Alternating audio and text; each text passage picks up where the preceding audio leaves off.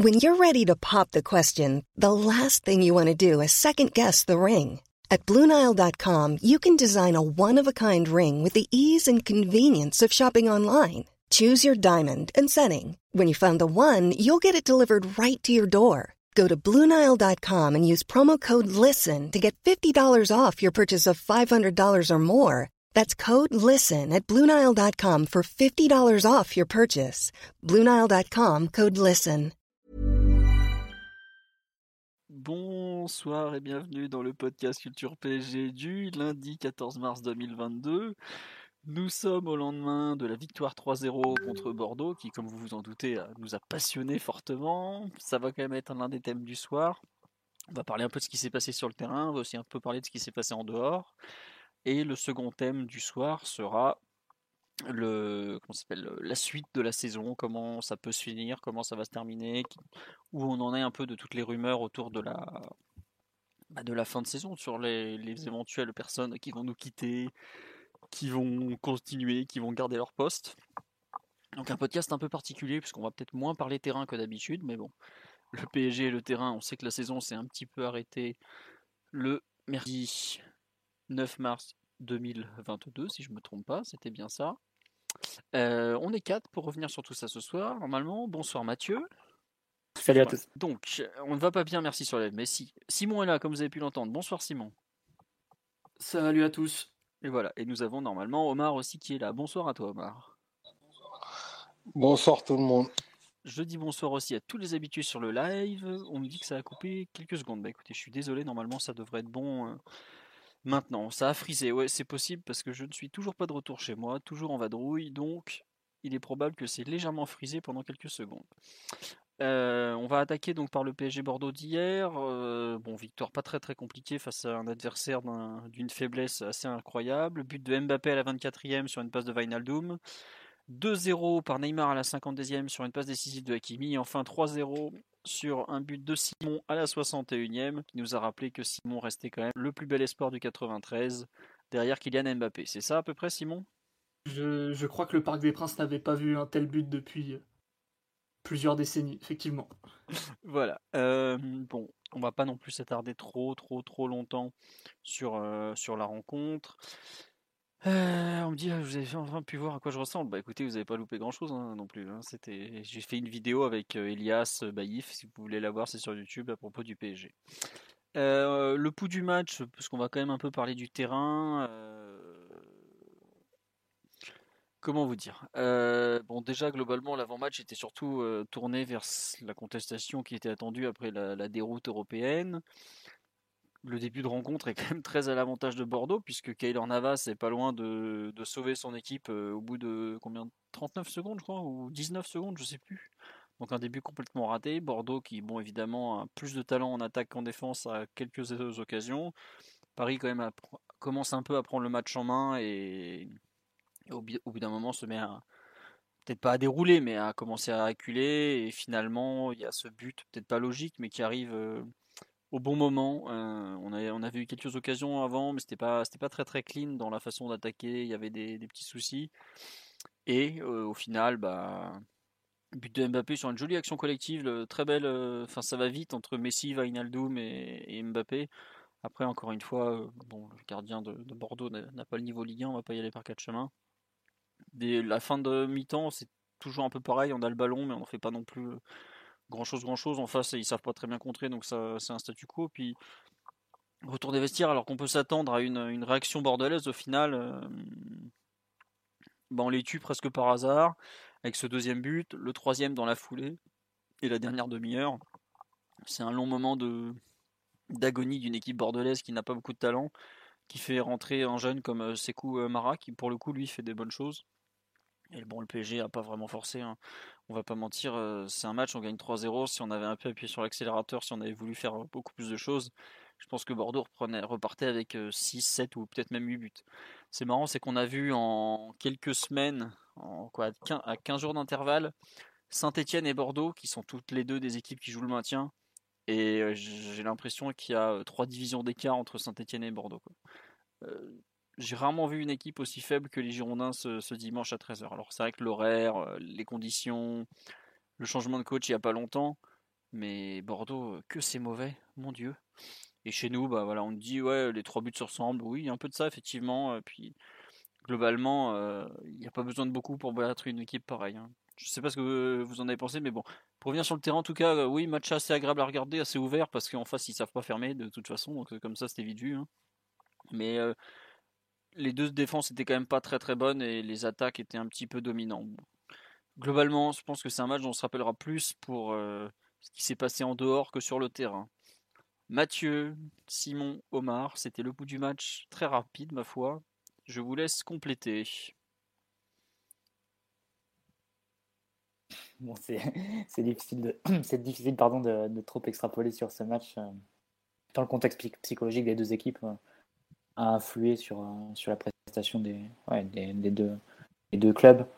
on avait l'impression d'avoir deux équipes un peu déprimées. Hein. Ça s'est vu sur l'entame de match du, du PSG notamment te dis que face à un adversaire qui aurait un petit peu plus de talent ou un peu plus de conviction dans, dans son match, euh, ça aurait pu vraiment tourner au vinaigre cet après-midi au, parc.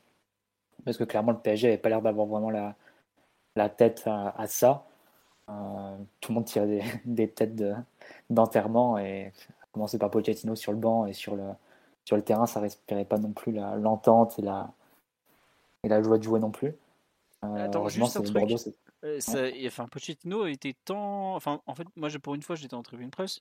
J'ai pas, j'ai pas vu en fait. Il, il, apparaissait vraiment déprimé à ce point-là? Parce qu'on m'a dit après match, ah, vous avez vu la Laurent Blanc 2016 ou quand même pas à ce niveau-là? Ah, c'était exactement Laurent Blanc 2016. Exactement Laurent Blanc le, match d'après City. Complètement engoncé euh, sur son sur son banc. Il a même, même retiré le masque.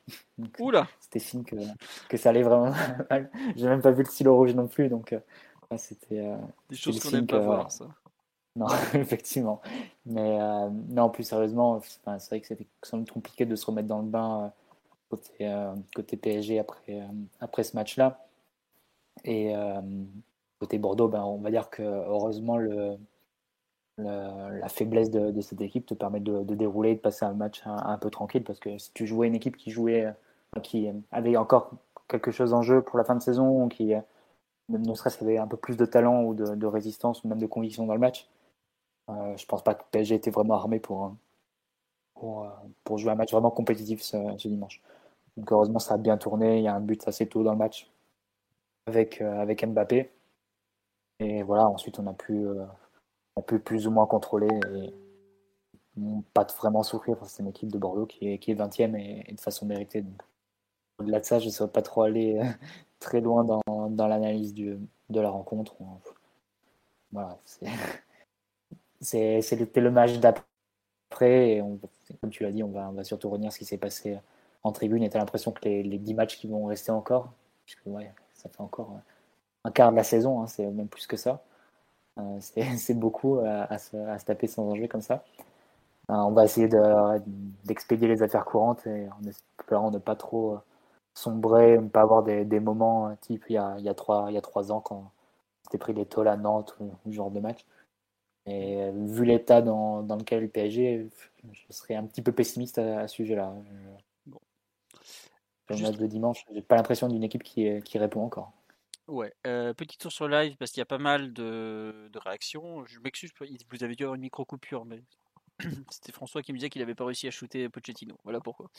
Euh, on nous dit qu'il avait euh, Pochettino justement avait le regard vide, qui avait l'air très atteint. Euh, on nous dit qu'on se plaint de notre équipe, mais les Bordelais qui ont des vraies raisons de déprimer. Oh non, mais Bordeaux, je, peux vous dire, je préfère encore aligner des défenses Kurzawa, Dagba et tout ce que vous voulez que jouer avec Marcelo et les mecs qu'ils ont derrière. Hein. C'est effroyable. Et puis les problèmes des Bordelais, on s'en fout. Et effectivement, Simon, les problèmes de Bordelais, on s'en fout sur Culture PSG, c'est très juste. Mais je suis pas sûr qu'on reverra un PSG Bordeaux l'an prochain en revanche. Euh, on nous dit, on va pas se mentir, on n'avait pas vraiment envie de regarder ce match, horaire, contexte supporter, on peut pas reprocher aux joueurs de ne pas avoir eu envie de le jouer. Le problème aussi, c'est peut-être que les joueurs du PSG n'ont pas souvent eu envie de jouer cette saison en Ligue 1 et que nous, on aurait bien aimé les voir jouer un peu plus. Donc, euh, une fois, pourquoi pas, mais c'est quand même très récurrent cette saison et c'est un peu gênant. Euh, on parle de Pochettino toujours, il bouge pas de son banc et est, apathique sur les buts. Euh, ouais, moi j'avoue que j'en ai parlé avec des, journalistes qui étaient en conférence de presse avant match, qui l'avaient trouvé mais littéralement ravagé on me dit c'est, j'ai vu un truc comme quoi il était, il était, comment dire, il, était apathique sur les buts et tout, mais je pense que ça dépasse largement le cadre de, PSG Bordeaux parce que il a vraiment pris un gros gros coup sur la tête. Et même, je trouve que parmi tout le monde au sein du club, que ce soit dirigeants, joueurs, tout ça, je trouve que c'est une des personnes qui est la plus marquée par l'élimination. J'en ai parlé un peu, j'ai fait un peu le tour d'Apopote dimanche, hein, j'en ai profité. Et il n'y a pas grand monde qui m'a dit que ouais, qui m'a dit le contraire, savoir que Pochettino n'était pas le, un, des, des plus touchés quoi. Donc ça se ressent aussi dans son attitude. Après, est-ce qu'il a le droit comme ça d'être aussi apathique pendant la rencontre? Moi, j'avoue que bon, il est jamais très expressif sur son banc de touche, donc c'est comme ça. Hein. Qu'il a l'air d'être sous antidépresseur. Je pense pas, mais en tout cas, il fait fatigué du visage comme s'il avait vraiment pas dormi, comme il l'a dit en conférence de presse, qu'il a eu du mal à dormir. Je suis pas sûr qu'il ait, il passé de, très bonnes heures entre mercredi et ce dimanche. Simon, Omar, sur, euh, pour le match d'un point de vue collectif, il y a quelque chose que vous voulez rajouter quand même? Non. non, mais. Euh, c'est un match déjà un peu bizarre parce que tu joues sur un très petit rythme. Bordeaux fait pas grand chose, même s'ils essaient quand même d'avoir du répondant. En tout cas, dans le concret, il se passe pas non plus euh, des tas de trucs. et tu marques sur chaque tir pratiquement il me semble, hein, peut-être je dis des bêtises, mais tu marques 3 buts sur tes 3 ou 4 premiers tirs cadrés. Je crois qu'on a un. En gros, ça fait un match un peu, un peu bizarre de contrôle comme ça, où tu joues quand même très haut. Et chaque, chaque fois que tu rentres dans la surface, tu marques. Quoi. On est à 1-1 d'expected goals, je crois, à la fin de la rencontre. Enfin, un truc qui Non, mais je suis pas, pas, étonné du tout, mais euh, du coup, euh, bizarrement, les buts viennent alors que tu fais pas grand chose non plus pour aller les chercher, même si tu es dominateur et, et que quelques joueurs ont quand même tiré leur épingle du jeu par moment mais tout était tellement bizarre autour de ce match que franchement, sportivement, il n'y a pas grand chose à en tirer, si ce n'est que j'ai noté euh, personnellement certains ajustements au niveau de, du piège du hors-jeu où la ligne euh, de défense était encore plus haute que d'habitude côté parisien et avec beaucoup moins comment dire de, de sûreté. C'est-à-dire que même quand les Bordelais pouvaient euh, se projeter un peu dans notre camp ou avoir du champ pour jouer, les défenseurs étaient toujours pratiquement scotchés à la médiane avec une attitude assez conquérante qui, qui était remarquable euh, à plusieurs, plusieurs moments. Donc euh, ça, euh, disons que sur la partie collective, il n'y a pas grand-chose d'autre à, à voir, j'ai l'impression, si ce n'est peut-être qu'on a un petit peu plus utilisé les latéraux que d'habitude dans la, dans la profondeur, mais face au 20 e de Ligue 1, si tes latéraux sont pas portés vers l'avant, face à qui ils vont l'être, j'ai envie de dire. c'est vrai qu'Akimi a, été, a été trouvé plusieurs fois comme ça, lancé en profondeur. clair. Une ou deux situations qui gâchent un petit peu. De rien, donc quand ça se produit sous mm. tes yeux, tu fais Ah oui, c'est vrai, il peut courir vers. Il peut prendre la profondeur, ce jeune Ashraf. Mais hormis ça, il n'y a pas grand chose à débriefer. Et, clairement, on va vivre une fin de saison plus ou moins en roue libre, je pense. Tiens, juste j'ai dit une bêtise, je vous ai dit que c'était 1-1 les expected goals. Non, 1-1 justement, ça m'avait choqué, c'était ceux de Rennes à Lyon qui mettent 4 buts avec 1-1 d'expected goals. Là, on a. Nous, c'est 1-7 chez Football Référence et 2-0-5 chez Understat. Bah, rien que le but de Neymar dans le but vite comme ça. Voilà, ouais, ça était pratiquement à 0 0 tranquille, ouais, ça. Voilà. Et on, a, on nous dit on a 4 actions qui pèsent lourd, dont les 3 buts. C'est un peu ça, effectivement. Parce que Poussin, je ne sais même pas si on lui fait vraiment faire un arrêt, et pourtant, bon, voilà. Euh, on nous dit euh, si c'était un match pour se racheter, est-ce que vous trouvez pas scandaleux le zéro pressing de Neymar et Messi? Simon, Mathieu, vous voulez répondre ou juste que bah. Mais, il, voulait répondre avec un chant et un chant du parc de dimanche, mais. ne, lance pas ce respectateur on va, on va passer en revue. Euh, on va passer en revue les chants les chants qui sont descendus des tribunes et Martinelli va vous les interpréter à chaque fois. A capella qui plus Neymar euh, Non, juste pour finir un peu sur l'aspect terrain, parce que c'est vrai qu'il n'y avait pas grand chose. Euh, ouais, les matchs de, Messi ou Neymar vous ont choqué, pas choqué, plus, pas plus. Euh, moi, je trouve qu'honnêtement, devant, c'était d'une Enfin, Mbappé marque, mais je trouve qu'il fait un match absolument nul. Je vais pas y aller par quatre chemins.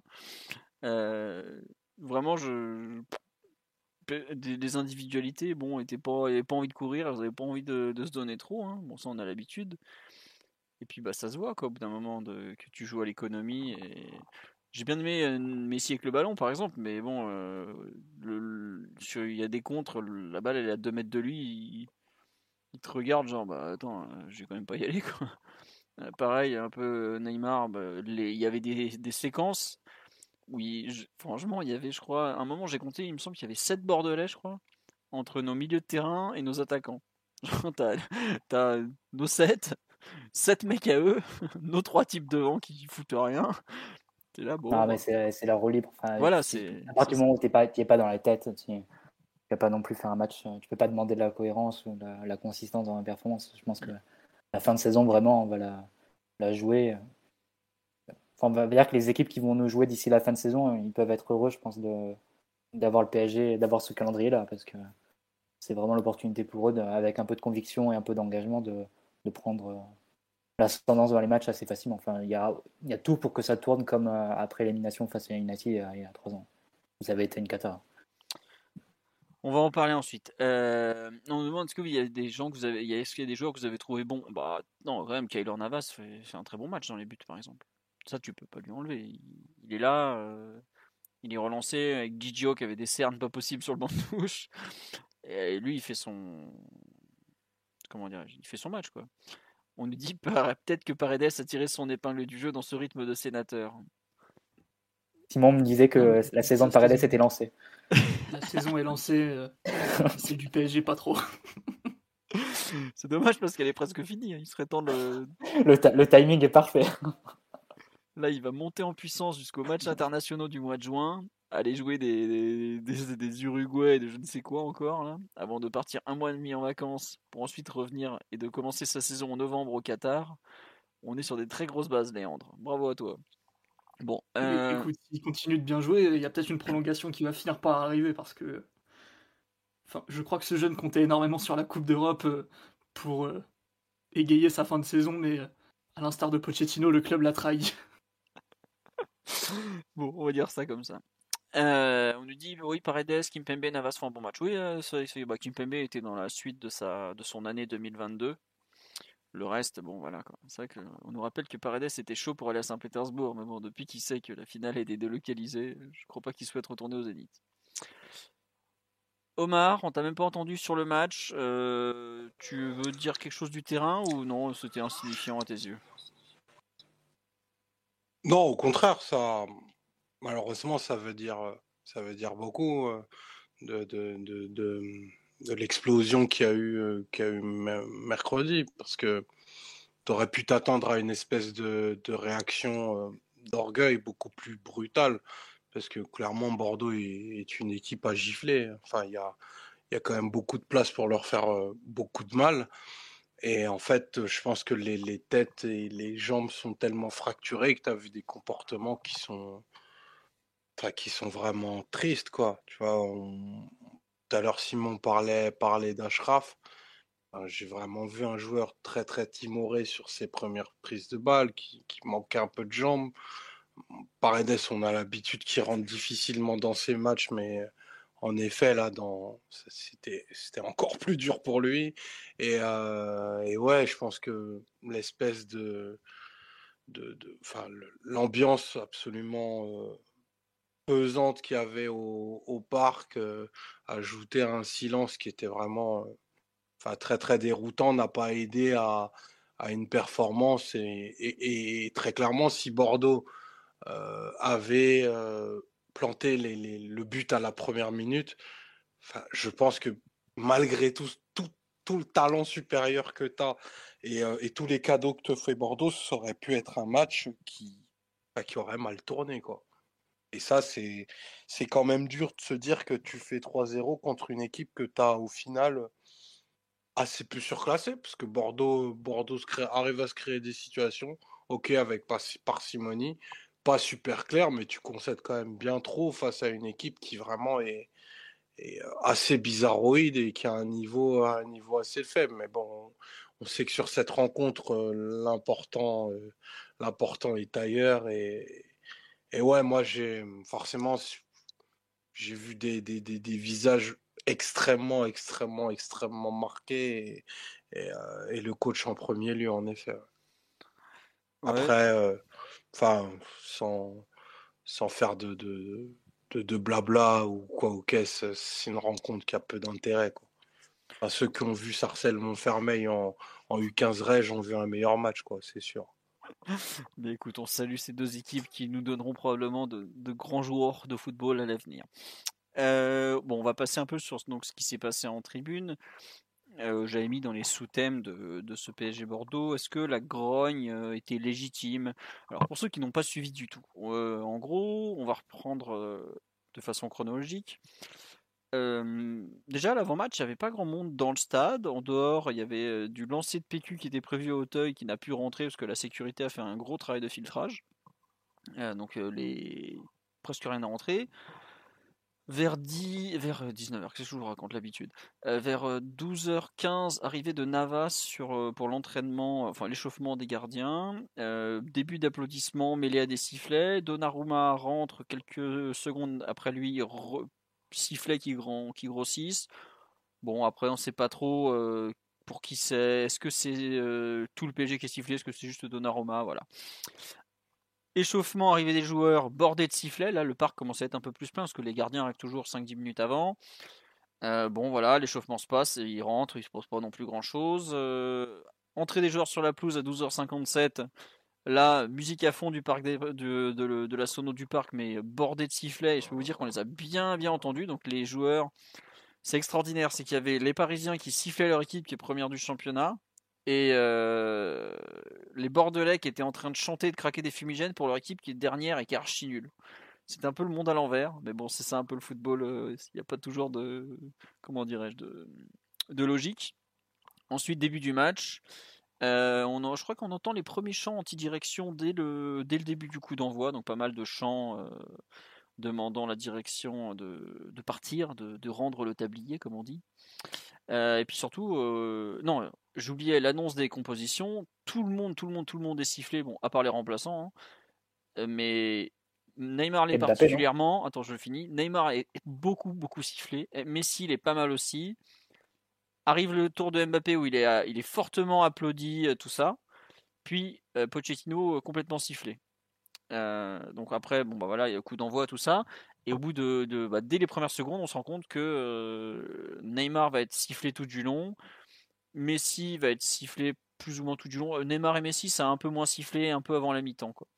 Voilà. Et ensuite, euh, Neymar va même se faire insulter. C'est le seul joueur qui a été insulté, il faut quand même le noter. Il y a eu une banderole, euh, une première banderole. Il y a eu très peu de banderoles et elles ont il y en a plein qui ont été filtrées avant le match. Enfin voilà. Il y en avait eu quatre fois plus contre Rennes et tout. Et bon, comme l'ont fait remarquer certains, c'est bizarre. Les banderoles qui sont rentrées visaient soit Leonardo, soit de façon générique. Bon, on verra la suite. Donc, première banderole, euh, Mbappé à Paris, euh, Leonardo au pilori. Et deuxième banderole, ensuite, euh, direction d'émission, qui a été. La première était en haut d'Auteuil, la deuxième en bas.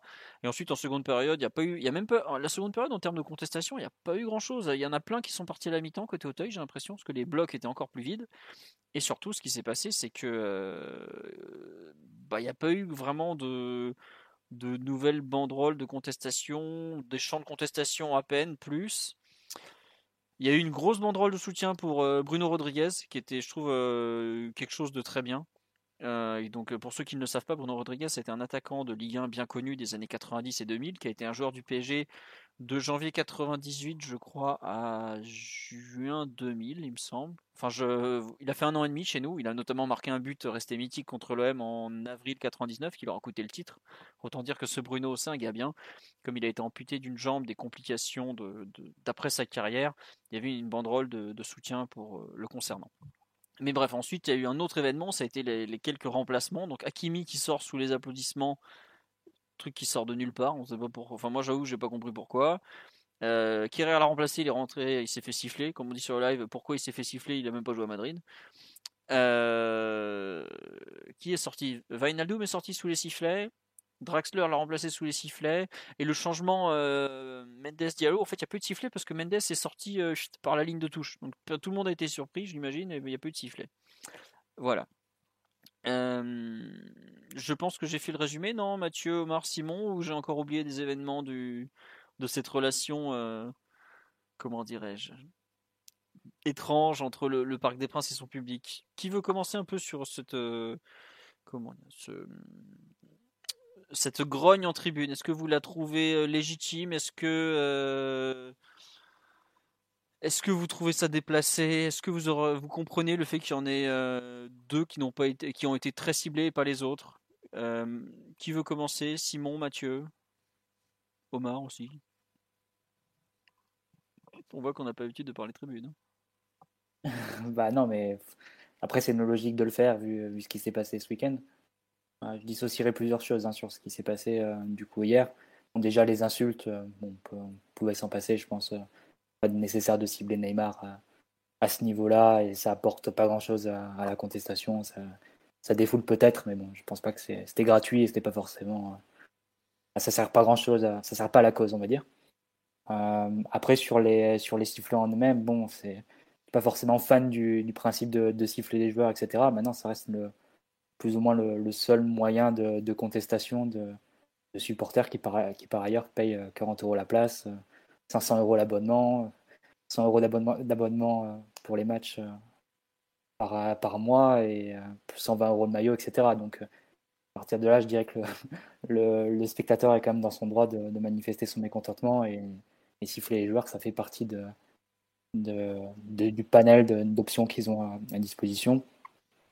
Après, j'ai pas l'impression que c'est forcément les sifflets qui ont fait, euh, qui, euh, ont fait débat, c'est plus le fait de les concentrer sur deux joueurs en particulier, mm. euh, en l'occurrence Messi, Messi et Neymar. Déjà rappelé que toute l'équipe a été sifflée quand même à la, Sauf Lors de l'annonce de, des compétitions en Mbappé. Sauf un. Mais euh, Non, non, j'avais pas... ça avait un peu coupé de ton côté, Philo. Après, sur, euh, je veux pas faire l'exégèse de, de, ce qu'a fait le, le CUP ou, euh, ou les, pub... les tribunes du parc. Maintenant, comme beaucoup l'ont fait remarquer depuis hier, les sifflets focalisés sur Messi et Neymar, ça a quand même une certaine signification et tu peux pas. Enfin, ça s'explique, on va dire. C'est pas, c'est pas forcément, ça tombe pas du ciel et c'est pas forcément quelque chose d'injuste. On peut même dire qu'à traiter de façon égale les, les joueurs devant les sifflets, ce serait pas forcément équitable par rapport à, leur rapport et euh, par rapport aussi à, leur performance. En l'occurrence, Messi et Neymar, déjà on peut penser que ce sont deux joueurs qui sont plus loin de leur niveau sur, sur la saison. Euh, je me rappelle quand même que deux buts en Ligue 1 pour Messi, cinq du coup pour, pour Neymar cette, cette saison avec celui euh, face à Bordeaux bah, 5 buts, dont 3 face à Bordeaux. Messi, 1 but en 2022. Euh, ces gens-là peuvent aller prendre. Très, très... Euh, non, mais ils peuvent aller prendre des cours de réalisme par Danilo. Quoi. Bah, Danilo en a marqué 5, je pense Draxler a dû en marquer 2, Icardi 4. Donc ça situe avec ces deux joueurs qui ont pas été enfin ça situe un peu le, niveau. donc c'est normal qu'il y, ait un peu de contestation et les mettre à, ce niveau-là. Et puis surtout quand tu parles de, de Messi et Neymar, tu parles de joueurs qui ont un, certain statut. C'est-à-dire que, à la, rigueur, si tu veux ne pas focaliser sur eux et dire que toute l'équipe mérite, ok, mais sauf que, en l'occurrence, tu as deux joueurs dans l'équipe, un troisième avec Mbappé, mais deux joueurs, Messi et Neymar, qui ont des privilèges, qui ont des passes droits, qui euh, peuvent ne pas défendre, euh, qui euh, peuvent sortir le soir et ne pas être présents à l'entraînement le lendemain, qui peuvent faire en sorte que les entraînements sont, sont déplacés l'après-midi et pas en fin de matinée comme d'habitude pour permettre de dormir un peu plus longtemps. Euh, donc à partir du moment où tu donnes ce genre de droit, ce genre de passe droit, ça va forcément avec euh, une responsabilité particulière et une focalisation spéciale sur tes performances. Tu peux pas avoir l'un sans l'autre, tu peux pas avoir le beurre et l'argent du beurre, comme on dit. Donc euh, à ce niveau-là, ça me, ça me choque pas forcément. Et puis comme beaucoup l'ont fait remarquer, et je pense à juste titre, en tout cas je m'inscris là-dedans, c'est aussi pour le, pour le symbole et ce que les deux joueurs incarnent. C'est-à-dire que Neymar, le côté manque de sérieux, manque de professionnalisme, un peu je, m'en foutisme, etc. Qui sont pas juste des paroles en l'air de supporters grincheux et, et euh, qui seraient des fanatiques de l'institution. Hein. On parle de quelque chose de concret, qui est en train de coûter la fin de carrière du, joueur. Donc c'est pas quelque chose de, de complètement. Euh, c'est pas des paroles en l'air, c'est quelque chose de vraiment réel et, de concret et qui coûte aussi au PSG par la même. Et Messi, c'est à travers Messi, c'est toute la, la question de la politique sportive et de, va dire, la politique commerciale et sportive qui se mêlent, qui s'entremêlent, et qui fait que parfois le, sportif passe au second plan du marketing et du euh, fond de l'achat de figurines pour, euh, pour vendre des maillots. Donc euh, c'est, on va dire que la, focale sur les deux joueurs était peut-être étonnante, mais au premier abord, mais dans le fond, elle s'explique, je trouve, assez, assez facilement, assez logiquement, et en tout cas, moi, elle me choque pas, pas spécialement à partir du moment où ces deux joueurs qui ont responsabilité, un statut différent, c'est aussi normal que le traitement soit, soit différent. Encore une fois, un traitement égal pour tous les joueurs, ça n'aurait pas été un traitement juste. Euh, Je pense pas que Nuno Mendes mérite le même traitement que Neymar, par exemple. Non, non, c'est sûr. je il pense pas que ça aurait été de, ça aurait été complètement idiot de, de, siffler Mbappé qui, pour le coup, même si on pouvait se dire que l'été dernier, en tout cas, c'était mon cas, il a joué double jeu avec le, le Real, que sa manière de, de mettre le PSG face, à, face au fait accompli euh, sur une dernière semaine à choisir entre 200 millions d'euros et un départ libre. Euh, n'est pas forcément très classe, etc. Mais lui a répondu durant la saison, a montré euh, plus de professionnalisme, de sérieux, d'ambition, d'estime de soi, d'orgueil qu'à peu près tout l'effectif réuni. Et donc, enfin, c'est logique qu'il échappe à, à, ces critiques et c'est normal qu'il n'ait pas le même traitement que, Messi et Neymar qui n'ont pas été à, ce niveau-là. Donc, encore une fois, le fait que les traitements soient différenciés, pour moi, c'est juste. Et c'est pas un traitement égal pour chacun aurait pas été équitable et, juste. Donc, euh, moi, je suis pas, spécialement choqué. Après, bon, encore une fois, les, insultes ou bien les tags qu'il y a eu. Euh, les tags étaient pas très de hein. propos ce matin. C'était ça, ça, ça, dessert plus le, message et, et, ce que tu veux faire passer comme, comme idée. Donc, mais au-delà de ça, les, sifflets, bon, tout le monde s'est fait siffler hein, au parc hein, ou, ou ailleurs la presse madrilène. Non, mais la presse madrilène a retrouvé les archives de 2014 où Messi avait été sifflé au Camp Nou. Parce qu'il foutait rien, qu'il était concentré sur la Coupe du Monde. C'était la fameuse époque où ils avaient trop, ils s'étaient rendu compte que le gardien de but avait fait plus de distance pendant le match que Messi, quoi. Je sais pas si vous vous rappelez de cette époque avant la Coupe du Monde 2014. Puis, imagine, aussi les Argentins qui donnent la leçon alors qu'ils l'ont traité, d'espagnol pendant 10 ans, de Pecho Frio, etc. Bon, voilà. ça fait un peu sourire. Bon. Non. Au final, le, spectateur qui est, qui est au parc, à un moment, il, ressent certaines choses, il est en droit de les, les exprimer. Et, je pense au final que ce qui exprimé euh, dimanche, c'est pas le fruit du hasard, ça, ça, traduit quand même un, quelque chose d'assez juste au fond. Euh, une exaspération. Tu vois, on me dit sur le, sur le live, il y a beaucoup de réactions et je vais tenter de vous lire parce que pour le coup, on n'est pas. Euh, enfin, il y a, je trouve que c'est vraiment intéressant. Il y a pas de, il y a vraiment, il y a tellement d'avis et tous ils sont, ils sont capables d'être entendus on dit ouais, euh, les supporters ont fait comprendre qui étaient les indésirables, c'est tout. Il y a un peu de ça, et puis il y a surtout une sorte de, choix en faveur de Mbappé, genre non non, toi tu n'es pas comme les autres, toi tu n'es pas concerné par cette grogne, toi tu as répondu présent. Les autres ils ont été médiocres et ils le méritent sur la saison. Après bon, moi je trouve que mais est-ce que mettre Messi, Bon, enfin, pourquoi pas? Comme j'ai dit, le mec, il a mis un but en, en, 4 mois. Quoi. Après, c'est clair que ça dépasse très clairement le, cadre de l'élimination face au Real mercredi. Oui, D'ailleurs, la grogne avait commencé face à Rennes avant le 8 Mais même avant. Parce que tu sais, il y, a aussi des commentaires en disant pourquoi c'est pas Marquinhos ou pas Donnarumma qui prennent? Déjà, ils ont été sifflés aussi en euh, avant match. Bah, Donnarumma, non, parce qu'il euh, était sur le banc. Mais... Enfin, oui, quand il est rentré sur le terrain. À l'annonce des équipes aussi pour, pour Marquinhos et pour d'autres. Euh, il y a, on va dire qu'il y a le cadre du match face à mercredi, mais tu sens quand même que la grogne et que l'exaspération, elle, elle, date d'un peu plus, d'un peu plus loin. Euh, il suffit de voir la tonalité de l'ensemble des podcasts et de l'ensemble des commentaires qui sont publiés sur live et des réactions de tous nos auditeurs depuis le début de saison. Euh, la tonalité de ce qu'on raconte aussi depuis le début de saison. Tout le monde sent qu'il y a une sorte de malaise par rapport à la direction que prend le club et aux résultats surtout que ça produit sur le terrain. Et, enfin, ça, dépasse quand même assez de, de loin, j'ai l'impression, le, cadre des responsabilités face au Real en tant que tel. C'est un peu la goutte d'eau, si on veut, mais euh, au final, la, la conclusion, elle ne se fait pas que sur ce match-là, elle se fait sur les, les 40 matchs qu'on a vus et qu'on s'est infligés cette saison. Ah bah ça, on va pas dire le contraire, hein, on n'a pas vu que des chefs-d'œuvre. Hein. Non mais ouais, par exemple sur le live, on me dit aussi euh, que la, c'est plus une contestation des choix sportifs euh, et stratégiques et le rendu global de la saison. C'est exactement ça, quoi. On nous dit, ouais, on a, ont été applaudis Mbappé et les gens que les jeunes veulent voir rester. Euh, Nuno Mendes, Hakimi, ce genre de choses. Et ceux qui veulent, euh, ceux dont les gens ne veulent plus, c'est, bah, ils ont été sifflés, quoi.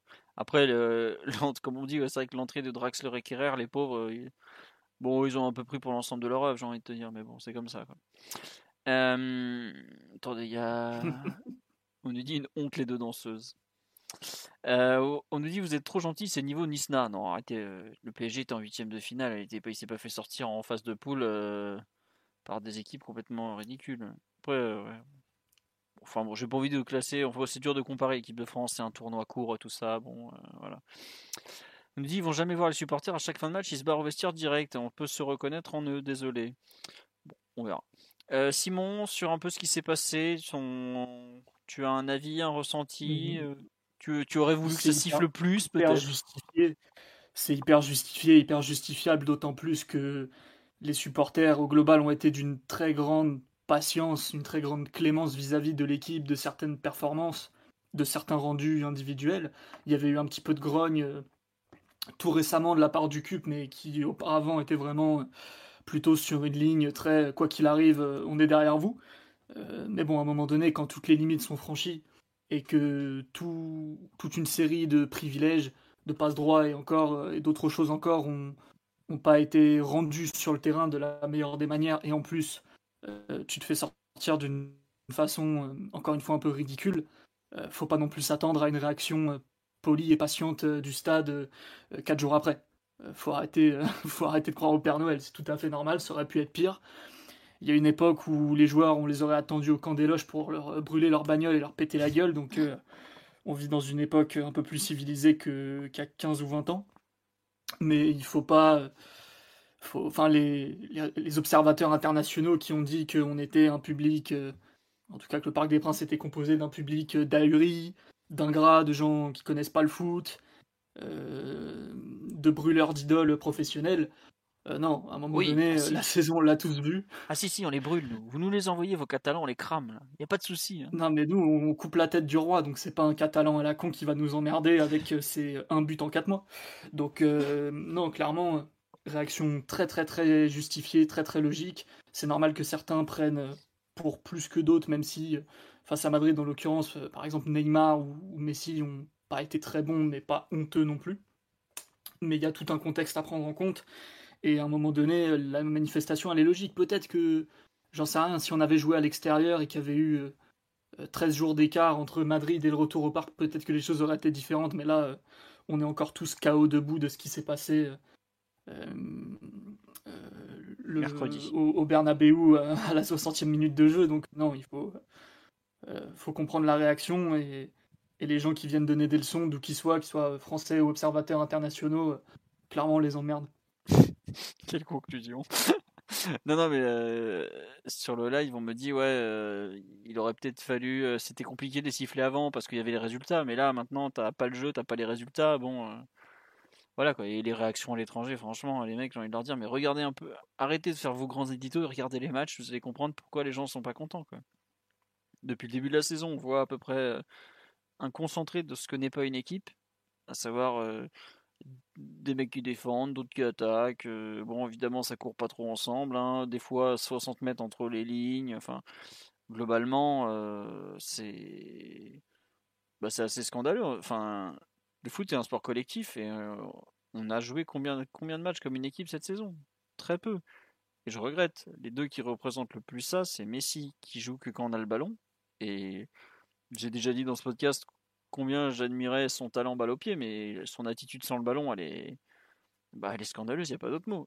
Et Neymar qui lui paye, je pense, aussi un peu pour ses années précédentes où bah, on a l'impression que c'est l'histoire sans fin. Je reviens, je me blesse, euh, je cours, euh, enfin je fais pas des bons matchs. J'ai 10 kilos de trop parce que excusez-moi, mais bah il est toujours pas du tout affûté. Hein, euh, revoyez, faire, enfin il suffit de regarder les vidéos. Même il y, a, il y a un an et demi, quand il au Final 8, il était mille fois plus affûté que ça, quoi. Alors que c'est pas comme s'il avait pas des, des capacités. Enfin, il est bien encadré ce jeune s'il veut, quoi. Donc globalement, j'avoue, j'ai pas envie de pleurer pour eux. Et ah, quand tu donnes pas beaucoup, à la fin, tu, tu, récoltes pas beaucoup d'amour, même si Mathieu l'a très bien dit, Mbappé a pas forcément eu toujours une immense cote d'amour, mais au bout d'un moment, tu es obligé de saluer le fait que le mec, bah, sur le terrain, il répond, quoi. Euh, sur le terrain, il est là, quoi. Il s'est pas caché. Enfin, tout le monde, il y en a qui avaient quand même osé dire qu'il allait donner, euh, qu'il allait baisser son futal face à Madrid. Résultat, c'est le meilleur joueur de la double confrontation côté parisien. Non, c'est clair. Mais c'est assez incroyable comment Mbappé a retourné parce qu'il avait été quand même un peu chahuté en début de saison et je pense qu'il y avait quelque chose de légitime à ça.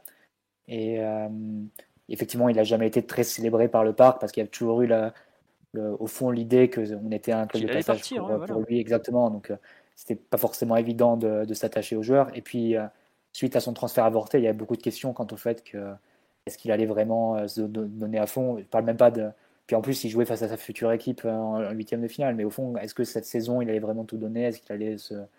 être professionnel? Est-ce qu'il n'allait pas laisser couler euh, en attendant son futur départ euh, au Real, etc. Au final, rien de tout ça. Et c'est comme, comme on l'a dit un peu tout à l'heure et comme on l'a dit à chaque fois, à chaque podcast quasiment cette saison.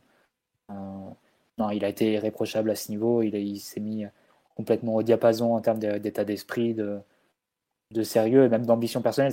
Enfin, si tu veux, c'est un joueur par rapport à Neymar et Messi qui, au fond, Messi, sa carrière est derrière lui. Neymar, je pense qu'il a fait un, moment qu'il a fait une croix définitive sur ses, ses ambitions personnelles de devenir numéro un, etc. Mbappé, il a encore cette flamme en lui qui le, motive et qui le, pousse au quotidien. Et ça, il a mis au, service du club cette saison. Et dans un club qui accueille beaucoup de, vieilles gloires en déclin, dans la, dans la carrière et un peu derrière eux, ou bien des larves au quotidien qui se sont complètement laissés couler et, qui, au fond, sont, sont, là à Paris pour prendre le chèque et, et, de temps en temps jouer un quart d'heure comme ça. Mbappé des notes et effectivement, tu, tu le vois dans ses, dans performances. Et au, au, fond, le parc a été assez juste effectivement, il y a de très fortes chances qu'il nous quitte dans, trois mois, mais au fond, qu'est-ce que tu veux lui dire? Même si ça, il n'a pas été très rigolo l'an prochain, tu peux le penser, l'an dernier, pardon, tu peux le penser. Qu'est-ce que tu veux lui dire? Il n'y a, a, rien à lui dire cette saison, et, au fond, dans, dans, une situation, on est en limite, on se dit, bah. Profitons-en pour quelques mois, comme on dit. Profitons-en pour quelques mois, puis si on est vu notre situation pour le, lui reprocher de vouloir partir. Donc, euh, euh, il a complètement retourné la situation et il a retourné par son, par, ses performances et par son, sur le terrain. Au, quotidien, exactement. Donc, euh, sur le terrain, 100%, euh, hein, parce que c'est pas en interview ou autre. Hein. Donc, de ce point de vue, ça serait complètement un message complètement qui aurait aucun sens de, siffler Mbappé. Enfin, je ne vois pas dans quel monde on pourrait siffler Mbappé sur, sur un match de dimanche alors qu'il a fait une, enfin, une double confrontation face au Real. Encore une fois, il passe complètement à la trappe aux oubliettes parce qu'on est éliminé et parce que pour quelques centimètres, il y a deux buts hors jeu qui, qui sont refusés, mais qui est exceptionnel dans les deux cas. Hein dans les deux matchs. Donc, euh, non, évidemment qu'il ne méritait pas le même traitement que les, autres. Il ne manquait plus que ça. Ouais. Euh, Omar, on t'a pas entendu sur un peu les, sifflets, l'ambiance générale. Tu Qu'est-ce que tu en as pensé? Tu étais déçu, triste pour certains? Tu espérais que ça soit bien pire? Euh, Non, en fait, il y, a, y, a, pas mal de, il y a beaucoup de choses et il y a pas mal de, de questions en fait au travers au travers ce qui s'est passé au parc et, les différents avis qu'il y a pu avoir depuis plus de 24 heures. certains, certains me paraissent peut-être plus révoltants que la réaction au final assez pacifiste, même si très malvenue. Je pense notamment pour, pour les insultes envers, envers la mère de Neymar, hein, qui est absolument pour rien dans le fait qu'on ait craqué mercredi. Pardon, madame.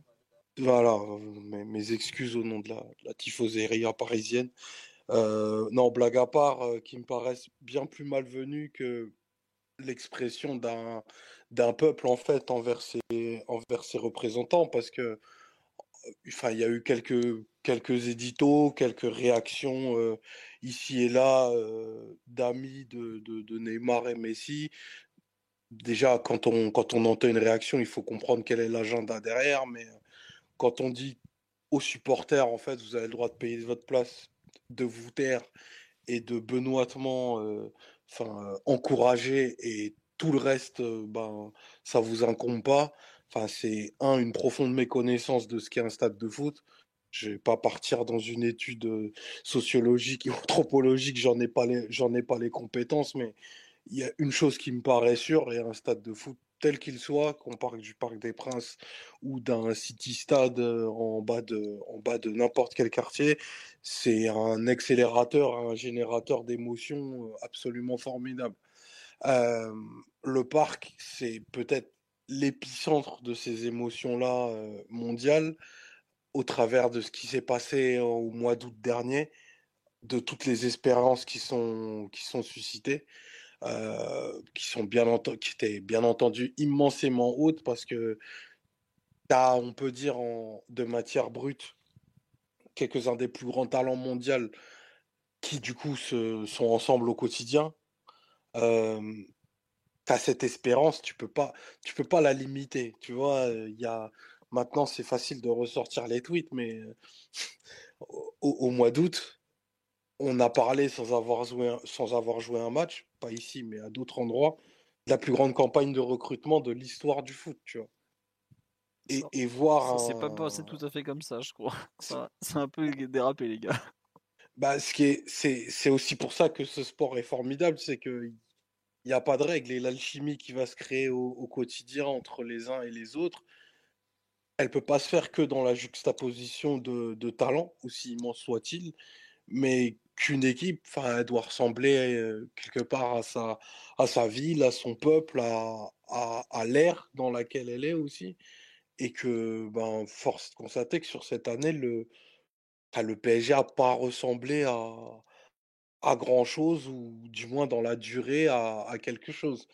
Et euh, n'ayant pas de plan A suffisamment fort, c'est-à-dire cette identité à laquelle se, se racheter, se, s'accrocher, pardon, bah, dès que ça a tangué, euh, ça a jamais trop tourné, tourné en, en notre sens et, et l'indolence qu'ont pu montrer les deux plus grandes vedettes du club, à savoir Neymar et, et Messi, même si à mon sens elle n'est pas tout à fait comparable, bah, vu que les attentes sont bien plus hautes en leur faveur, c'est aussi quelque part légitime que la rancœur soit encore, soit encore plus haute à leur, à leur défaveur. Pour Neymar, vraiment, j'ai presque de la tristesse. Parce que j'ai l'impression, et je me trompe peut-être, mais de voir un garçon qui fait tout ce qu'il peut. Et, et c'est peut-être en fait juste le champ du signe pour lui. Enfin, c'est un joueur qui joue professionnel depuis une quinzaine d'années et qui a, commencé comme un adolescent, adolescent maigrelet et qui est maintenant un, adulte avec une forme un peu, un peu, un peu, un peu incertaine. Mais, je pense qu'il fait tout ce qu'il peut.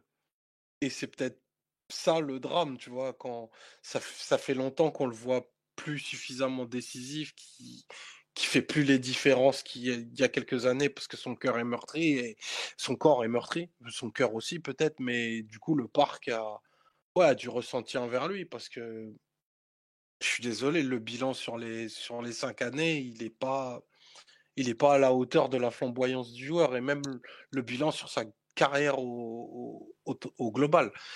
Et du coup, le parc est un stade euh, bah, très particulier. Euh, on on l'a tous un peu pratiqué, tous un peu vécu. Bah, a témoigné de façon, euh, je trouve, euh, très sage, un espèce de, de ras-le-bol, parce que en, en réalité, c'est global. Et, et dans cette équipe, il y a des gens, je pense que plus personne ne veut voir. Mhm. Vraiment. Et, et on, on- on en est arrivé à cette espèce de, de rejet, parce que perdre, c'est pas. euh, Enfin, perdre, c'est la vie normale d'un supporter. Il, faut se le dire. hein. Enfin, 80, 98% des, des supporters de foot, en fait, passent leur temps à perdre. C'est pas, c'est pas le sujet. Il n'est pas tant sur la, la victoire et la défaite à Madrid.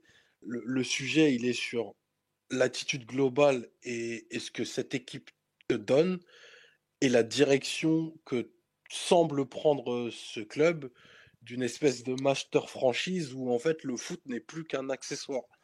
Et ça, à mon sens, euh, c'est pas quelque chose qui, qui pourra passer.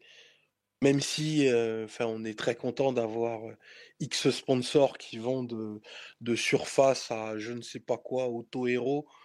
Oui, En réalité, je, je pense que le supporter lambda, il s'en fout de ça. Oui, je te confirme. moi, je m'en, moi, je m'en fous du compte de résultats du Paris Saint-Germain. J'ai juste envie de voir des belles équipes de la préfo jusqu'à l'équipe professionnelle. Et on l'a trop, trop peu vu et on a, Enfin ouais, c'est normal quoi. Et, et très sincèrement, qu'on nous fasse la leçon euh, dans, de, de pays où les supporters voyagent avec l'équipe nationale, armes à la main, pour les menacer en cas de, de défaite, s'il vous plaît, un peu de dignité. On va pas infantiliser ni Neymar ni Messi. La bordée de sifflet, elle peut faire très mal. En effet, euh, tu dois jamais te sentir mieux que dans ton stade. C'est pas ce qui s'est passé hier mais je pense pas qu'il y ait eu d'atteinte à leur vie. Euh, je pense pas que la, la famille de Messi, euh, même si Rafaela était en tribune, euh, Antonella. Antonella. Antonella, on s'en branle de toute façon.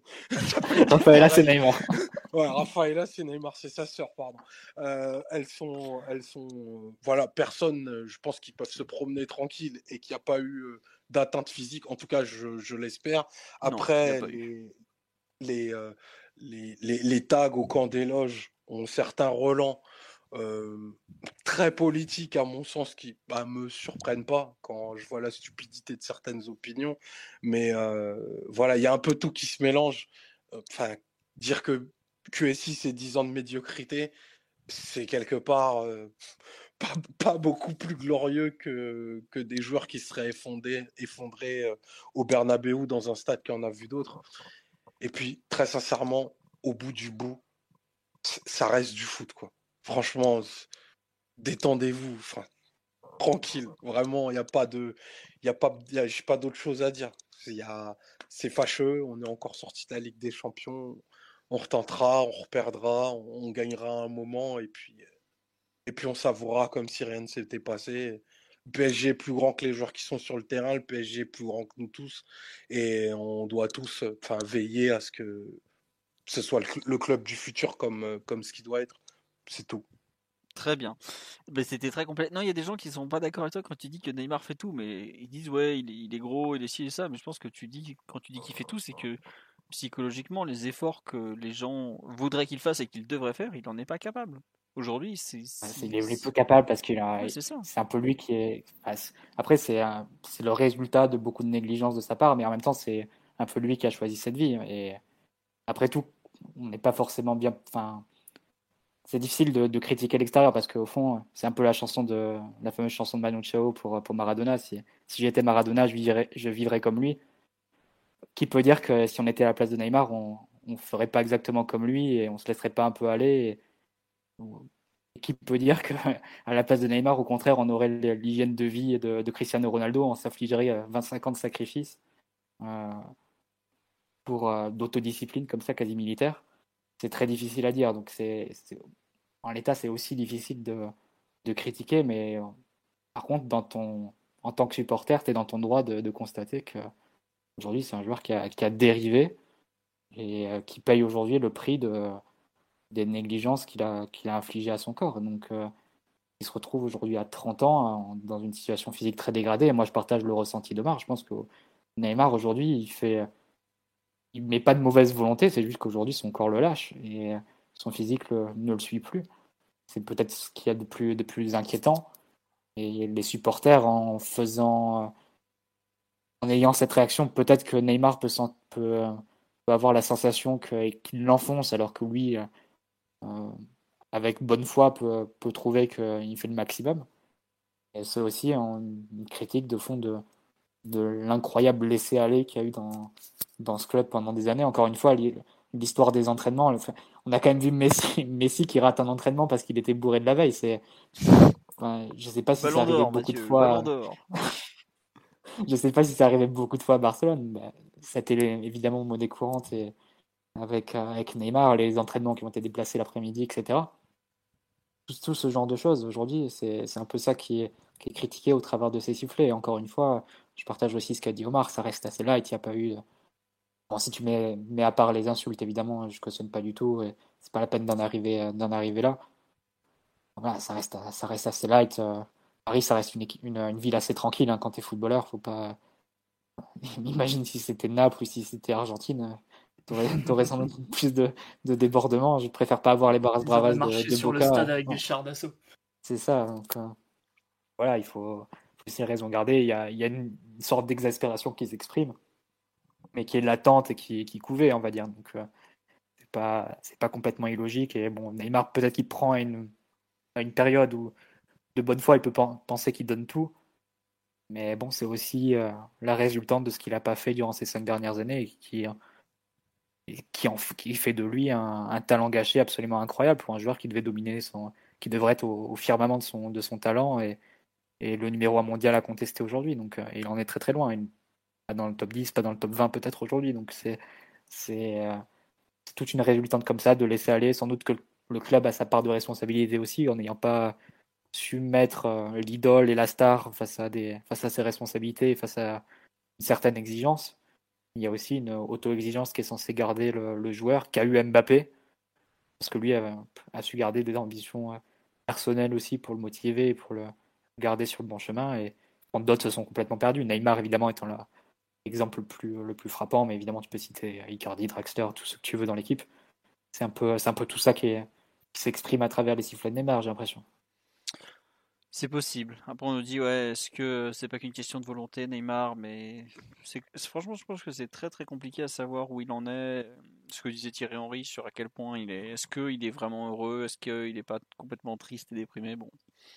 Je pense qu'il y a une vraie question à se poser. Et même, euh, il y a la réaction du public qui juge ce qu'il voit, savoir. Euh, un joueur qui est pas au niveau attendu, on va pas y aller par quatre chemins, et Omar l'a très bien dit, même si sur live on m'a rappelé la finale des champions, oui c'est sûr, mais quand le PSG fait signer Neymar contre 222 millions d'euros, lui offre le plus gros salaire de la planète ou presque, euh, pour 5 ans, euh, le but c'est pas de faire une fois la finale en 5 ans euh, et de mettre deux buts en phase finale de Ligue des Champions en 5 ans.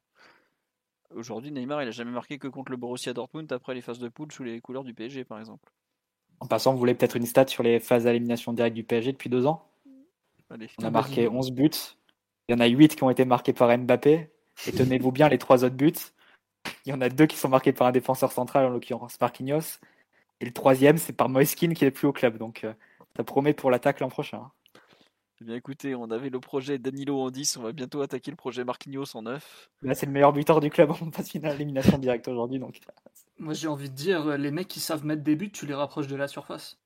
Le 4-4-2 avec euh, Danilo Marquinhos en attaque, euh, enfin, qui peut, qui peut dire aujourd'hui que c'est pas un bon projet, tu vois Dis-le, dis-le que tu pas. T'allais dire Paredes qui a touché son premier ballon dans la surface et qu'il a mis au Écoute, moi j'ai appris, hier qu'on avait des joueurs capables de faire 100% de réussite.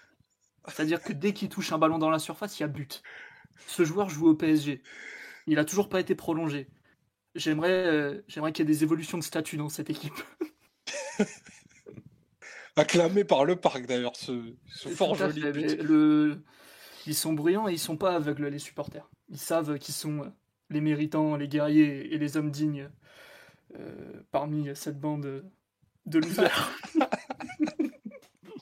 T'as des gens, Mathieu, qui te demandent la stat du cube. Mais bon, est-ce que tu veux te fâcher tout de suite ou pas, ou pas encore, Mathieu? Bah, C'est une stat assez simple. Zéro qualification avec le cube euh, qui encourage l'équipe. Dans le stade en tout cas, vu que Dortmund ils étaient euh, en dehors du parc. Ouais. Bon après je suis pas, je sais pas si ça. C'est pas ce qu'on a dit. non non, mais bon. il y en a qui sont persuadés. Non mais il y en a qui sont persuadés que c'est à cause de ça. Donc bon. Euh... Et qui peut démontrer que c'est pas à cause de ça. bah parce que là, euh... il y a eu des fois on a perdu au retour, tu vois, genre Barcelone, étaient au retour, ah, là c'est au retour. Je plaisante, évidemment, mais bon, c'est pour l'anecdote, c'est vrai que c'est une stat qui est, qui est rigolote. Ouais. Je préférais qu'elle soit un peu plus en notre faveur, mais bon, c'est pas grave. c'est vrai qu'après, mais enfin, tu fais bien, tu fais bien de recentrer sur le, le maigre bilan sportif. Après, c'est pas que le maigre bilan sportif de Neymar, c'est aussi euh, pas que Neymar qui est, visé, c'est aussi euh, la politique au fond qui a changé à l'été 2017. On est passé sur quelque chose de beaucoup plus agressif au niveau euh, commercial et sportif, les deux allant pair.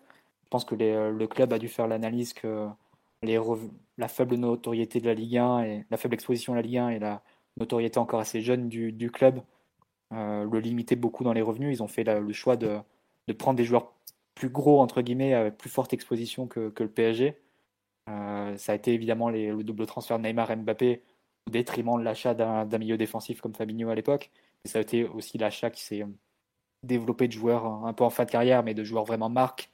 Buffon, Alves, évidemment Ramos, Messi euh, dans le même temps, dans le même ordre d'idée, tu as eu la collaboration avec Jordan, tu as eu euh, une multiplication de partenariats avec je ne sais pas combien de, marques de prêt-à-porter, tu as eu l'ouverture de boutiques et de euh, basketteurs qui font la pub de, de suite du, PSG, etc. Ah, j'en ai fait des news avec des basketteurs et des joueurs. Bah, hein. tu vois qu'il y a eu un changement politique, une, une sorte de, radicalisation de la politique, plus forte agressivité de la politique sportive et commerciale du PSG depuis 5 ans c'est celle-là qui est en échec et c'est celle-là qui est, qui est dénoncée par le. J'oublie aussi la question des maillots aussi. On a, on a, tenté des, choses assez, assez folles pour, pour gagner de, de nouveaux publics. Euh, tu sens que depuis 5 ans, il y, a eu, euh, il y a eu un changement de pied de la part du PSG, ou du moins une, accentuation dans cette direction-là, pour des résultats sportifs qui sont valent pas le coup en réalité, vu les sommes, sommes investies et, euh, et qui donne euh, la caricature d'un club qui, euh, qui est plus une marque de business, ouais, une, marque, ouais, une marque de fashion si on veut, marque de fringues, avec une équipe de foot qui, qui, joue une fois, une fois par semaine ou deux fois ah par semaine. c'est ça aussi qui est critiqué à travers bah, des exemples marquants. C'est sûr que si tu, si, si tu cibles Danilo, le message il va pas forcément porter autant que si tu cites Messi et, Neymar, ça c'est l'évidence. Et puis Danilo, en plus, c'était un être adorable qui donne pour le coup 100% de ce qu'il a. On peut pas lui, on peut pas lui retirer ça, tu vois. tu le vois qu'il donne tout ce qu'il a, et qu'il il est prêt à tout quoi. Il y en a certains, tu sais que ce que tu vois, c'est pas tout ce qu'ils ont. Au bout d'un moment, euh, je sais que le Parc des Princes a toujours eu une affection pour des joueurs des fois plus limités, mais qui donnaient tout ce qu'ils avaient. Euh, un joueur comme Pierre Ducrot, par exemple, qui avait des limites euh, évidentes, il a toujours, il s'est toujours mis minable, il a toujours eu une cote de popularité très respectable, parce que bah, il donnait tout. Un mec comme Fiorez, avant de partir, tout le monde voyait ses limites. Tout le monde voyait qu'il n'avait pas de aussi, ouais, mais le PSG a aussi eu des, enfin, des, une affection pour des joueurs techniques et Bien sûr. des artistes, même, même des, des artistes irréguliers. Encore récemment, Pastore, par exemple, avait une, une cote d'amour assez, assez importante. Et je pense que si tu en es là aujourd'hui avec Neymar, c'est pas parce que Neymar est un artiste et qui correspondrait pas à une, idéologie euh, du joueur euh, qui se bat et qui est du chiffonnier sur le terrain, euh, du milieu défensif qui, qui joue pour le badge, comme diraient les Anglais. Enfin, je pense qu'on n'est pas là. C'est pas exactement le reflet, je pense, de, de la pensée des supporters. C'est pas parce que Neymar est un artiste qui ou parce que c'est un joueur supérieur techniquement qu'il est sifflé. Alors oui, au début, avec l'opposition avec Cavani qui était complètement artificielle et entretenue par le, par le CUP de façon euh, grotesque, euh, ça, peut, ça a pu donner cette, cette impression-là. Mais aujourd'hui, sincèrement, je pense pas qu'on en soit, on en soit là. Hein. Non, non, mais tu vois, en fait, c'est juste que ce que je veux dire, c'est que t'as pas un profil qui a forcément été aimé, pas aimé, tu vois. T'as eu des gens très besogneux du, du football qui ont été très aimés. T'as eu des stars, comme tu l'as dit, genre euh, Ginola était adoré euh, parce qu'il avait un style de fou et tout. Mais Neymar, je pense qu'aujourd'hui, tu arrives à un désamour parce qu'il représente un peu, comme tu dit, toute, toute euh, cette tendance du PSG post-2017 où bah, des fois le, match, t'as un manque de respect même des fois pour les compétitions. Quoi. Genre, je crois que Neymar, il a jamais joué plus de 20 matchs de Ligue 1 dans une saison. Alors il y a des blessures, mais le nombre de fois où on le laisse tranquille, euh, trêve international, oh bah non, bon, c'est bon, il, limite il reviendra jouer quand il a envie de jouer, quoi. Ça, c'est un truc, au on a accepté des choses, et je pense que c'est aussi un, un ras-le-bol de voir les types qui, qui viennent en pas en maison de retraite, mais un peu en maison de repos, quoi. Genre, euh, le PSG, tu joues une fois de temps en temps, ça suffit, suffit d'être bon en Ligue des Champions, on ne dit rien, quoi. Alors que c'est pas ça, le football. Euh, aujourd'hui, tu dois être là toutes les semaines. Euh, et d'ailleurs, on en parlait tout à l'heure, mais Mbappé, c'est le contre-exemple absolu de, de ça. quoi. C'est que bah, lui, euh, mercredi, samedi, euh, que tu joues Lorient, Real Madrid ou je ne sais quoi, bam, il est là. quoi. Et il n'y a pas de, de météo qui va pas, de, de sortie de l'album d'un pote colombien, je ne sais quelle connerie qu'ils ont pu nous sortir, de, de fête du Ballon d'Or ou de soirée Fashion Week, je sais pas quoi. Voilà, le type, il est là, il est là, il est là, il est là. Il joue tout le temps, tout le temps. Tout le temps. Tu, tu, vois ce que tu, ce que tu dis là, c'est on fait l'éloge de la, de la, la régularité qui est presque, presque bestiale, mais en réalité, le, le, le foot est, est, dans, sa, dans sa grande globalité. La, la, cette notion de régularité, elle est très récente. Le foot, c'est vraiment le sport du jour J, en fait. Tu as le droit d'être, euh, entre guillemets, moins bon ou pas à ton niveau, si le jour J, tu mets le smoking. Et en fait, ce, qu'on, ce que peut reprocher, hein, et bien entendu, là, on, débat, on, échange et, on n'aura pas la vérité des 35 000 personnes qui étaient, qui étaient au parc. Et on n'a pas c'est d'avoir quand même, bien entendu, euh, contrairement à d'autres, mais c'est, c'est d'être passé à côté du moment où ça compte vraiment où vraiment enfin les, les bons deviennent grands et les très grands deviennent immenses. Et, et cette, cette propension à, passer à côté au PSG, c'est ce qui, je pense, est beaucoup plus, beaucoup plus difficile à accepter pour, pour les supporters parce que, bah parce que ça nous paraît totalement anormal et presque irréel et que ça joue sur des facteurs qui sont, qui sont enfin peut-être mentaux et qui disent qui disent pas quelque chose de très bien en fait des hommes qu'on a en face de, de, nous quoi tu vois? Et il y a un peu il y a un peu ce sentiment là et, la, la peut-être partie de poker qu'on a fait cette saison en se disant euh, bon, bah écoutez, euh, de d'octobre à novembre, on va vraiment euh, être au minimal, voire être vraiment extrêmement mauvais, avoir des productions, enfin à la limite du, du, foutage de gueule pour certaines, mais on sera au rendez-vous quand ça comptera au, au, printemps en huitième. On va voir ce qu'on va voir et, te faire plier en, en 18 minutes par, euh, par Modric, euh, Modric à, à 20% de ce qu'il et, euh, et, un Real Madrid amoindri, bah forcément, ouais, ça passe mal. Ça passe mal. Ça passe mal. Après. Omar, Benzema, il a l'âge de Messi. Hein. Ouais, je sais. Bah, bah, je sais. T'en as un, c'est un joueur de foot, euh, l'autre, tu le vois physiquement, tu as l'impression qu'il n'y a plus rien, ou qu'il a plus de jus, qu'il a plus de flamme, quoi. C'est terrible la comparaison. Ouais, c'est sûr qu'ils dégagent. Après, ils n'ont pas les mêmes accomplissements, tu vois. C'est sûr, c'est sûr, c'est sûr. Je pense que Benzema, il est devenu un leader de, enfin, il est devenu le leader d'un grand club sur le tard. Euh, il a une pause dans sa carrière internationale, bah, sans faire la comparaison des deux, mais c'est un peu normal aussi que Benzema soit beaucoup plus vorace.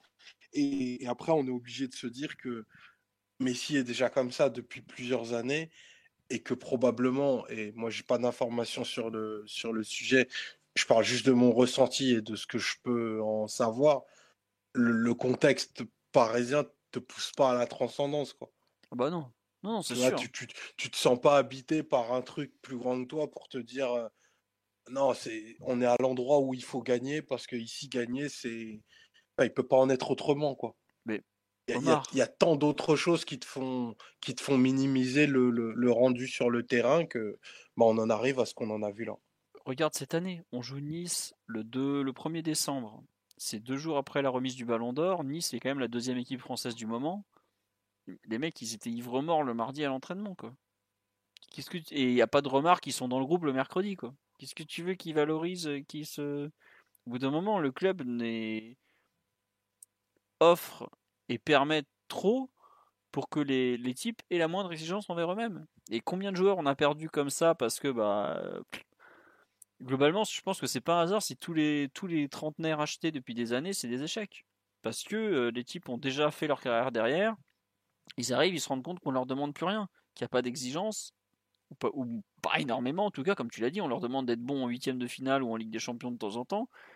Mais je pense que ce sont des sur des joueurs qui n'ont pas encore euh, accompli leur carrière, et d'où le fait que Mbappé soit soit comme ça, soit, soit différent, d'où le fait que peut-être les jeunes, euh, les Mendes ou les Hakimi ou les Donnarumma seront pas encore comme ça ou font plutôt une saison à, en tout cas meilleur que les trentenaires, c'est que c'est des mecs qui aujourd'hui, tu peux pas leur demander d'être bons une fois de temps en temps. Ce sont des joueurs qui ont besoin de rythme, qui ont besoin d'être euh, vraiment entraînés dans un projet, quoi. À partir de là, bah, tu, tu peux. En fait, je pense que pour eux, c'est impossible d'avoir le, on-off et tout ça que certains arrivent à mettre en place eux, quand ils arrivent, ils ont déjà 30, 35 ans, c'est trop dur désormais. Je pense qu'il y a une vraie histoire de déconnexion mentale. Et puis, bah. Voilà, euh, tu, peux pas. Ils n'arrivent pas à raccrocher les, wagons, quoi. Pour un mec qui va y arriver de temps en temps, par exemple, je pense qu'un Ramos euh, aurait aimé être un, modèle d'exigence et tout ça, mais lui, c'est le corps qu'il a lâché, quoi. Les, autres, euh, Alves a essayé durant un temps avant d'exploser aussi un peu en vol et tout ça, bah c'est le PSG quoi.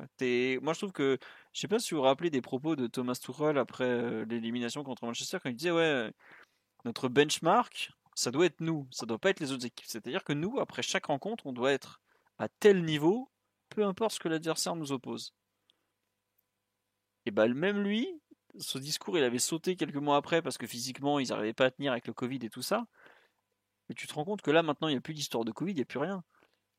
Mais ça, je pense que c'est quelque chose qui a été complètement oublié par le club, alors que c'est peut-être le plus nécessaire au final, va être en mesure, même sur des compétitions qui sont peut-être moins excitantes, comme la Ligue 1 notamment, même si cette année elle est plutôt d'un bon niveau, être en mesure de faire plus que le minimum syndical qui t'offre les trois points.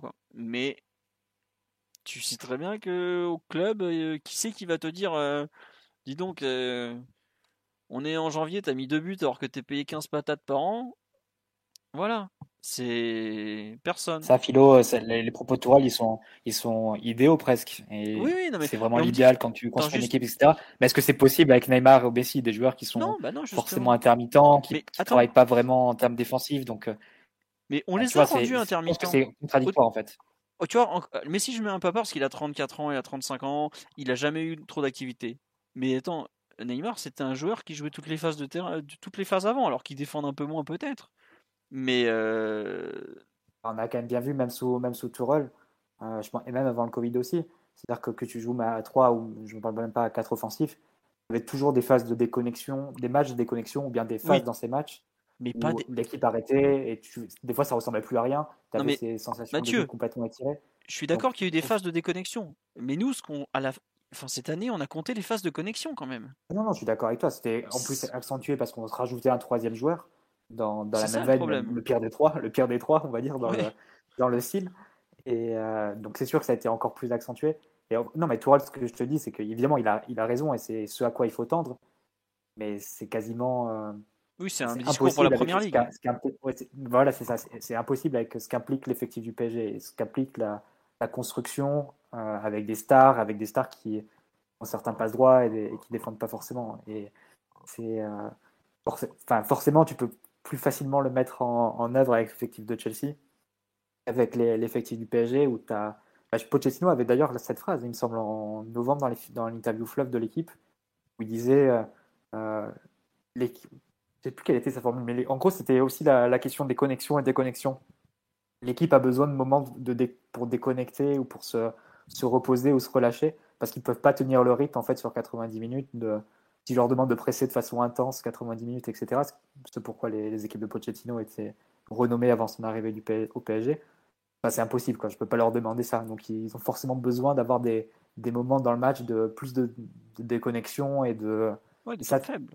C'est pas compatible avec l'exigence au, quotidien et, euh, et, au fond, beaucoup de, des exigences, des exigences pardon, du, foot moderne, donc, euh, qui tendent beaucoup vers, vers ça. Donc c'est un peu euh, la contradiction dans laquelle on est tombé. Et, euh, le rendu sportif s'est pas fait attendre. Enfin, a été en cohérence avec ça. Ouais. On nous dit que pour, pour mettre ça en place, il faut attendre longtemps et tout. Mais attendez, le directeur sportif, là, il va boucler sa troisième saison, je vous signale. Le président, il est là depuis 11 ans. Hein. Le seul qui est pas là depuis des, plombes et des plombes, c'est l'entraîneur. Ça va encore être le, bon fusible, le, bon couillon de l'histoire. Mais bon, d'un moment, je regrette le PSG QSI, c'est pas un truc qui est sorti hier de terre. Hein. Il y a des, il y a des gens dans, enfin, il y a une certaine continuité. L'effectif bouge assez peu. Les dirigeants, ça bouge pas tant que ça. Le président, il est toujours là. Il y a beaucoup de gens au club qui sont là depuis un certain temps maintenant. Euh, je regrette. S'il y avait peut-être une culture un peu différente, ça se jouerait, ça se ressentirait peut-être aussi quand même. Mais QSI a pas voulu en fait aller dans ce sens-là. QSI, ils ont voulu faire une équipe de, de stars qui, pour augmenter significativement les revenus du, club, augmenter son exposition, augmenter sa renommée, aussi dans le contexte d'une approche du Mondial 2022. Euh, c'est tout ça aussi qu'il faut, faut prendre en compte. Et si tu veux, les objectifs qui étaient poursuivis par, par QSI, ils n'étaient peut-être pas forcément compatibles avec euh, euh, ce vers quoi a attendu le, football moderne, on va dire, ou le football actuel, dans le même temps. Donc c'est un peu ça le, quiproquo dans lequel on, s'est trouvé. Hmm. Après, euh, peut-être que quand les cousins émiratis vont soulever les Champions League, ils vont se dire Ah oui, finalement, c'est bien en fait, c'est pas mal. On n'en est pas là. Euh, tiens, il y a une transition facile. On nous demande qu'est-ce que vous pensez des rumeurs Paratici. On va en parler. comment vous dire? Le deuxième thème que j'avais écrit tout à l'heure, envoyé au sbire. Est-ce que la fin de saison va être en roue libre selon vous ou est-ce qu'on peut attendre euh, quand même un peu de, dignité dans les performances? Je crois que le PSG a de nouveau 15 points d'avance, c'est ça, si je me suis trompé En tête du classement, c'est 15 ou c'est plus? C'est moi, je vous avoue que j'ai j'ai un léger doute. Il me semble que c'est 15 parce que Nice ayant fait 0-0 sur la pelouse de. C'était qui ce week-end Aidez-moi là, j'ai du mal. Euh, où est-ce qu'ils ont fait 0-0 Nice euh, ce week-end? À Montpellier. À Montpellier, voilà. À Montpellier. Dans l'Estadio de la Mossonne. Euh, avec le Delorico. Le Delorico et. Et comment dire, ce bon TJ Savanier qui nous fait une panenka qui rate complètement. Mais bon, TJ reste l'enfant du football du football circus à la, à la, sauce française, donc on, on, comment dire, on valide. TJ c'est validé. Euh, bon, 15 points me dit-on sur live, merci à vous, j'étais pas sûr. Euh, donc, fin de saison en roue libre, un peu comme on a vu ce, ce week-end, où on peut espérer un, léger sursaut, un peu de mieux. Qu'est-ce qu'on peut espérer globalement pour la fin de saison euh? On dit sur le live, t'as rien auquel te rattacher, quoi. À part confirmer Pochettino, tu peux rien faire. Oui, Pochettino, enfin, globalement, il va finir la saison. Ça sert à rien de le virer maintenant. La saison, elle est flinguée. Tu vas pas lui filer dans un indemnité de départ et des mois en plus alors que enfin elle n'est pas flinguée on sera champion c'est quand même pas négligeable hein, on l'était pas l'an dernier. Mais euh, tu ça n'a aucun sens de le virer maintenant. Donc euh, il va finir tranquillement au moins la saison. Oui question que j'ai posée Omar euh, Simon Mathieu sur fin de saison en roue libre ou pas roue libre alors? Hmm, il faudra voir. Ça sent un petit peu la roue libre et il y a quand même un truc qui va s'intercaler là, c'est la trêve internationale qui arrive juste après le match euh, de Monaco, si je dis pas de bêtises. Tout Donc à fait, euh, là, ça va. Euh, je sais pas, j'ai l'impression que ça peut être un petit moment, le petit moment charnière entre est-ce que il serre un peu l'esprit, ça fait du bien aux uns aux autres de couper un petit peu avec le club et de revenir pour finir tranquillement la saison sans faire, sans faire trop de bêtises, en tout cas avec un certain niveau de, de, professionnalisme et sans trop trop imploser comme ça avait été le cas après United, notamment physiquement où déjà les bouchers allemands nous blessaient tous les joueurs, on finissait la saison avec euh, des compositions qui feraient rire si on les, si on les voyait aujourd'hui. Arrête Rainer Ah ben voilà, je pensais euh, aux grands travaux de, de, ce bon Rainer. On lui souhaite une belle retraite euh, dans la forêt noire. Donc il y a beaucoup d'incertitudes, mais je pense quand même qu'on sera un petit peu plus fixé après la trêve. Soit il y a un espèce d'effondrement un peu bizarre où, où c'est bon, c'est fini, on va gérer notre avance plus ou moins sereinement et s'en sortir comme ça. Je crois qu'il reste quoi Je sais plus combien de matchs il reste, mais ça devrait passer, on va dire. Ou bien euh, on pourrait même peut-être avoir une, espèce de bonne surprise en mode des joueurs qui essaient de se racheter un petit peu, qui essaient de, de, finir positivement la saison pour euh, derrière eux aussi, euh, comment dire, soigner leur cas personnel tout simplement. Des joueurs qui veulent peut-être un bon transfert l'année prochaine, des joueurs qui veulent peut-être gratter une prolongation, euh, des joueurs qui, euh, qui sont peut-être un peu en, en balotage, plus ou moins favorable pour la sélection nationale. Pour eux, ce sera d'avoir des bonnes minutes. Donc je sais pas trop trop. Euh, en tout cas, la trêve va, va avoir un impact, ça c'est sûr. Ouais, juste petit rappel historique, parce que je pense qu'on peut vraiment comparer à 2018-2019. Ce qui s'était passé, c'est que le PSG avait justement assuré plus ou moins le titre de champion le 17 mars face à l'OM trêve internationale. Euh, retour de trêve, il nous manquait, je pense, une ou deux victoires. On gagne à Toulouse, on gagne à saint mais dans le jeu, ça avait été très très pénible. Et euh, visiblement, au camp d'entraînement, il y avait une ambiance de mort à ce moment-là. Je crains un peu que ça fasse pareil cette saison. Je sais pas. Euh, honnêtement, Simon, j'aime, j'aimerais avoir ton enthousiasme, mais comme on me dit sur live, la saison, elle a jamais vraiment commencé. Je crains que ce soit encore pire maintenant, quoi, parce que euh, ils vont assurer le titre. Il, va nous, il nous manque quoi Allez, trois victoires pour assurer le titre. Étant donné que Nice et, Marseille n'arrivent pas à avoir deux victoires d'affilée euh, semaine après semaine. Bon, je suis un peu perplexe quant à la suite. Je sais pas, Omar ou Mathieu, si vous arrivez à être un peu plus optimiste. Non, ni l'un ni l'autre finalement. non, pas du tout. Oh, non, mais on, espère une, euh, une belle rencontre contre l'OM quand même, qui va venir au parc. Oui, mi-avril. Il faudrait, faudrait pas que la, la déconnexion nous fasse, euh, nous fasse galvauder cette, euh, cette rencontre toujours importante. Hein. le dernier objectif de la saison, c'est qu'il soit catapulté hors du podium. Donc j'espère qu'on réservera, qu'on leur réservera au parc l'accueil qu'ils méritent et qu'on mettra la, la, la, manière euh, dans cette victoire. Je crois que c'est le 17 avril. non, c'est un, un, match important. Puis franchement, moi, j'admets beaucoup, beaucoup de mal avec l'idée de se dire qu'on on va galvauder combien On va foutre à la poubelle quoi 10 matchs Ouais, euh, c'était la 28e journée ce week-end. 10 matchs jusqu'à la fin de l'année. Enfin, s'ils font un truc pareil, enfin, ils l'ont déjà fait. Hein c'est ça, ça, dit pas beaucoup de, de, bien de, de, l'estime qu'ils ont de leur métier. Franchement, enfin, avoir 10 matchs de compétition comme ça pour quelque part, non pas se racheter une conduite, mais enfin, se montrer sous leur meilleur jour, enfin, ce serait, ce serait vraiment très, très, très, très, très, très triste.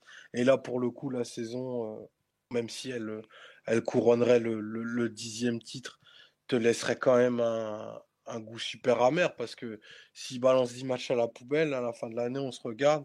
Qu'est-ce que tu retiens de cette année? Est-ce qu'il y aura eu 5 bons matchs? Est-ce que tu auras eu 5 joueurs bons 3 mois consécutifs? Est-ce que mmh. tu auras eu une identité claire?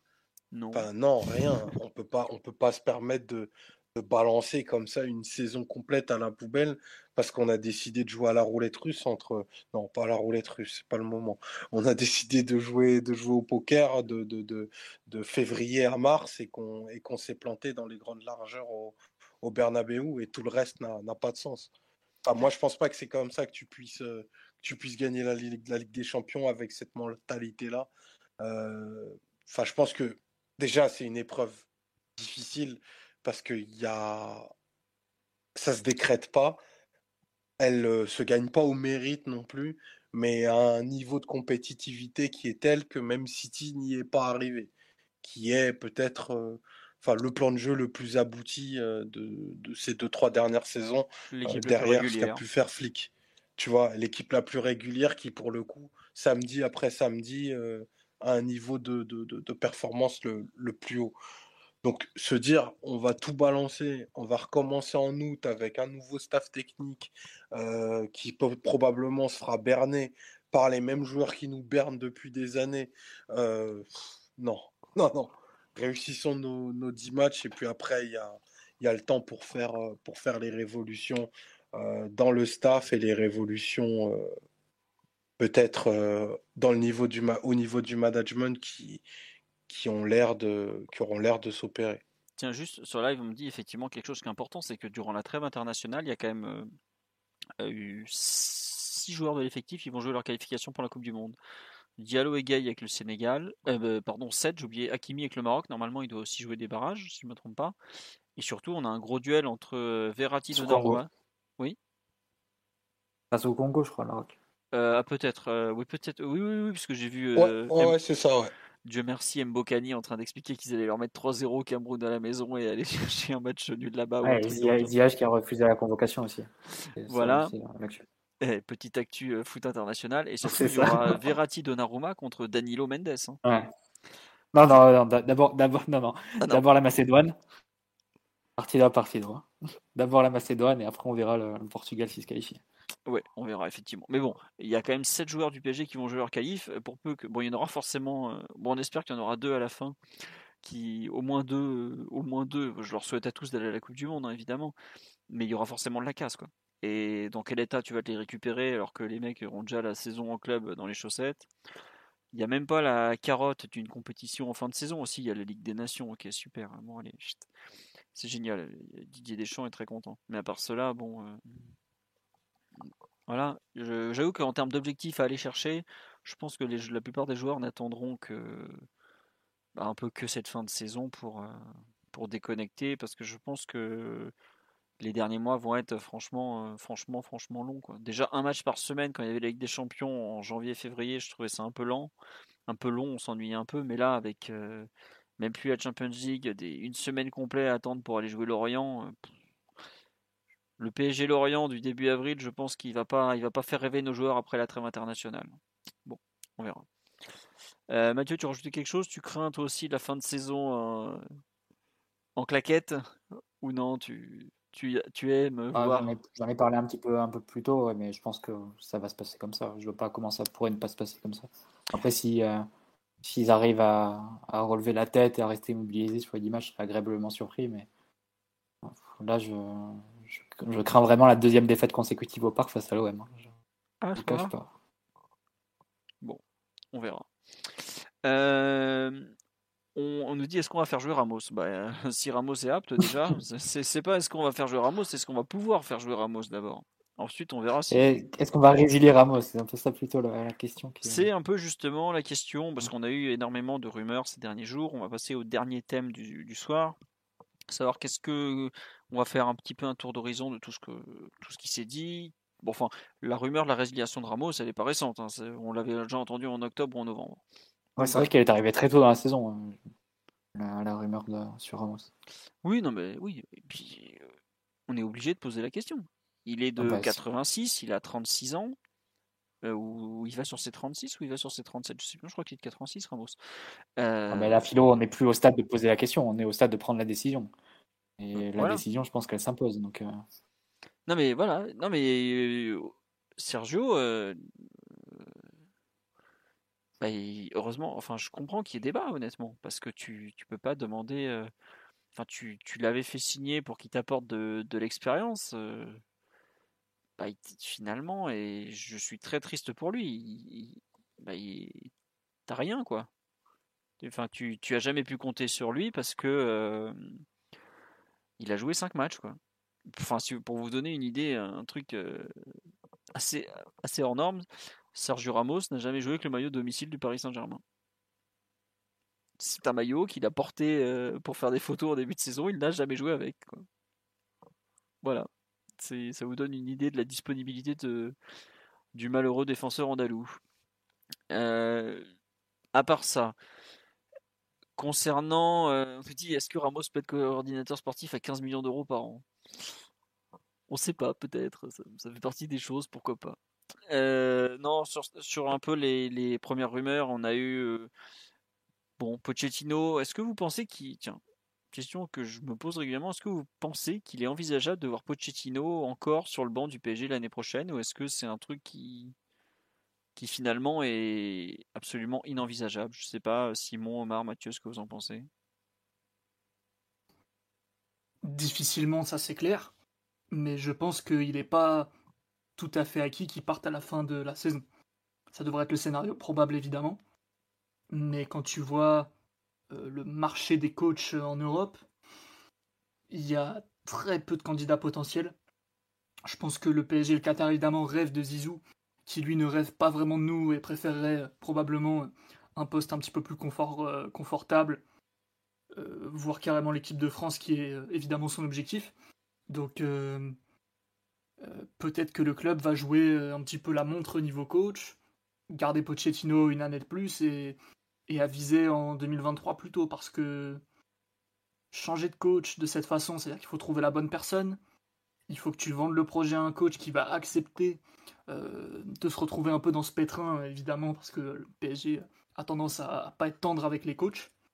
Pas vraiment. Euh, et surtout, et surtout débuter un projet dans une saison euh, qui est déchirée par la Coupe du Monde en plein hiver. Donc c'est pas évident. Peut-être que Pochino de lui-même ne voudra pas vraiment rester. Ouais, c'est cas qui se, aussi ce qui se dit. Hein. Enfin, il, fera clairement pas des pieds et des mains pour rester, même si euh, il est exclu qu'il démissionne parce que maintenant les coachs ne démissionnent plus pour défendre leurs intérêts économiques notamment. Euh, mais c'est pas impossible. Hein. Je... On est peut-être sur du 80-20 là. 80 hmm. pour, être pour qu'il parte, hein, pas 80 pour qu'il reste. Pour qu'il parte, ouais. Mais c'est pas 99 comme la presse l'a un petit peu dit récemment. ça, j'y crois pas. Bah, en fait, après, c'est toujours pareil, c'est que le marché des coachs, comme tu l'as dit, des mecs qui démissionnent, ça existe pratiquement plus. T'as Bielsa, t'as eu euh, Julien Stéphan avec Rennes, mais c'est des coachs qui ont des relations, soit c'est des coachs très particuliers, Bielsa, soit c'est un coach qui a une relation très particulière avec le club, qui était Julien Stéphan avec Rennes. Globalement, c'est super super rare. Euh, après, voilà, comme, tu as dit, le marché des coachs, il n'y a pas grand monde. On me dit sur live pourquoi on se positionne pas sur Ten Hag? Déjà parce qu'il parle pas un mot de français, le pauvre, qu'il ne le comprend pas du tout. Nous ne l'intéressons pas. Et je suis pas sûr que la Zumba parisienne soit totalement dans le, dans le cœur de cet amoureux du football un peu euh, léché, collectif et ordonné. On va dire ça comme ça. Pochettino, probablement qu'il a bien compris qu'à Paris ça allait être compliqué de rester, il cherche un club. Il n'a pas non plus 10 000 portes de sortie. Hein. Je pense que le Real aujourd'hui euh, va continuer avec Ancelotti. Euh, il y a la piste de Manchester United, mais il apparaît comme le numéro 2 de façon claire derrière Ten Hag. Euh, il pourrait tenter de retourner à, Tottenham, mais Tottenham a l'air pour l'instant de, continuer avec Antonio Conte, même si Antonio Conte, lui, pas sûr de continuer avec Tottenham. Mais ouais, le, marché des coachs de niveau est, très très très très restreint aujourd'hui. Euh, tous les entraîneurs qui ont, qui ont un peu gagné avec des champions sont pris. Et par exemple, un nom, dans les noms qu'on oublie un peu, c'est les sélectionneurs. Je pense bah, euh, Deschamps, Luis Enrique, euh, Mancini, tout cela, avec le décalage de la Coupe du Monde, tu as un problème de timing en fait. Et je pense que par exemple pour Zidane et ou Deschamps, c'est pareil, c'est que Zidane veut la place au bleu, il va pas s'engager avec un club à 4 mois de pouvoir éventuellement la récupérer. Puisque la Coupe du Monde est en décembre. C'est pour ça que je suis. Pour moi, le PSG a un vrai souci de timing en fait. On a pareil avec Lucien Riquet, qui est un nom qui est déjà revenu dans l'entourage du PSG, qui pour le coup, lui, sait quoi faire avec Neymar et Messi, qui les a déjà eu, qui a quand même gagné une Ligue des Champions, qui a quand même un, gros CV, qui travaille très bien avec l'Espagne, qui plus est. Mais il va pas quitter la, sélection espagnole alors qu'il a fait un super euro à 4 mois de la Coupe du Monde où il a une chance de la gagner. Après, il y a un nom effectivement qu'on me cite sur la live que j'avais pas du tout, auquel j'avais pas du tout pensé, c'est Joachim Löw par exemple. Mais est-ce que Joachim Löw, qui a jamais dirigé un club, je crois depuis Stuttgart euh, au milieu des années 2000 euh, ou 90 même, est-ce que ça l'intéresse euh... En Turquie, au début des années 2000 aussi. Ouais, voilà, ça n'a pas été une réussite. Hein. C'était pas Christopher Daum en Turquie, c'était Löw en Turquie? Parce que je me suis. Il n'a pas entraîné Fenerbahçe. Je crois que c'était Daom à Fenerbahçe. Ah, peut-être. Bon, en tout cas, il, bah, il, sait ce que c'est que le folklore alors. Euh, le Qatar ne sait pas qui est Joachim. Hein. Non, mais il était dans la liste euh, au même titre que Tourelle, il me semble, en 2018. l'équipe avait fait une une sur le Joachim Löw, il me semble. C'était l'équipe ou c'était Sport Bill qu'on avait parlé? Parce que je, crois que l'équipe avait fait une une avec Tourelle et Löw, euh, les deux à la une, mais je crois que l'info de Tourelle était sortie un petit peu avant. Donc l'équipe est arrivée peut-être un petit peu en retard. Mmh. Voilà, on me cite plein de noms sur la live, mais par exemple, euh, Capello, Trapattoni, tout ça, c'est à la retraite. Hein. Otmar Hitzfeld. Ouais, euh, Otmar, grand respect, mais Otmar, euh, là. Otto il... faut, faut, faut, faut, dire que Félix, Félix Magat est sorti de la retraite quand même, ça peut peut-être donner des idées. Arrigo Sacchi n'est pas mort, même s'il est totalement sénile. Euh, il est liquide, l'ami Enrico. non, mais il y a des gens qui nous demandent est-ce qu'on peut imaginer que le club garde Pochettino jusqu'en janvier pour le, le, répudier ensuite après la Coupe du Monde, histoire de, de, récupérer? Non, non, tu fais des saisons complètes. Enfin, nous, on sait pas parce que, bon, c'est le Après, on se peut poser la question un, peu à l'envers, c'est-à-dire que là, on pose la question de l'entraîneur, mais ça semble quand même important de définir le projet avant. Euh, déjà, est-ce que c'est un projet avec Messi et Neymar l'an prochain?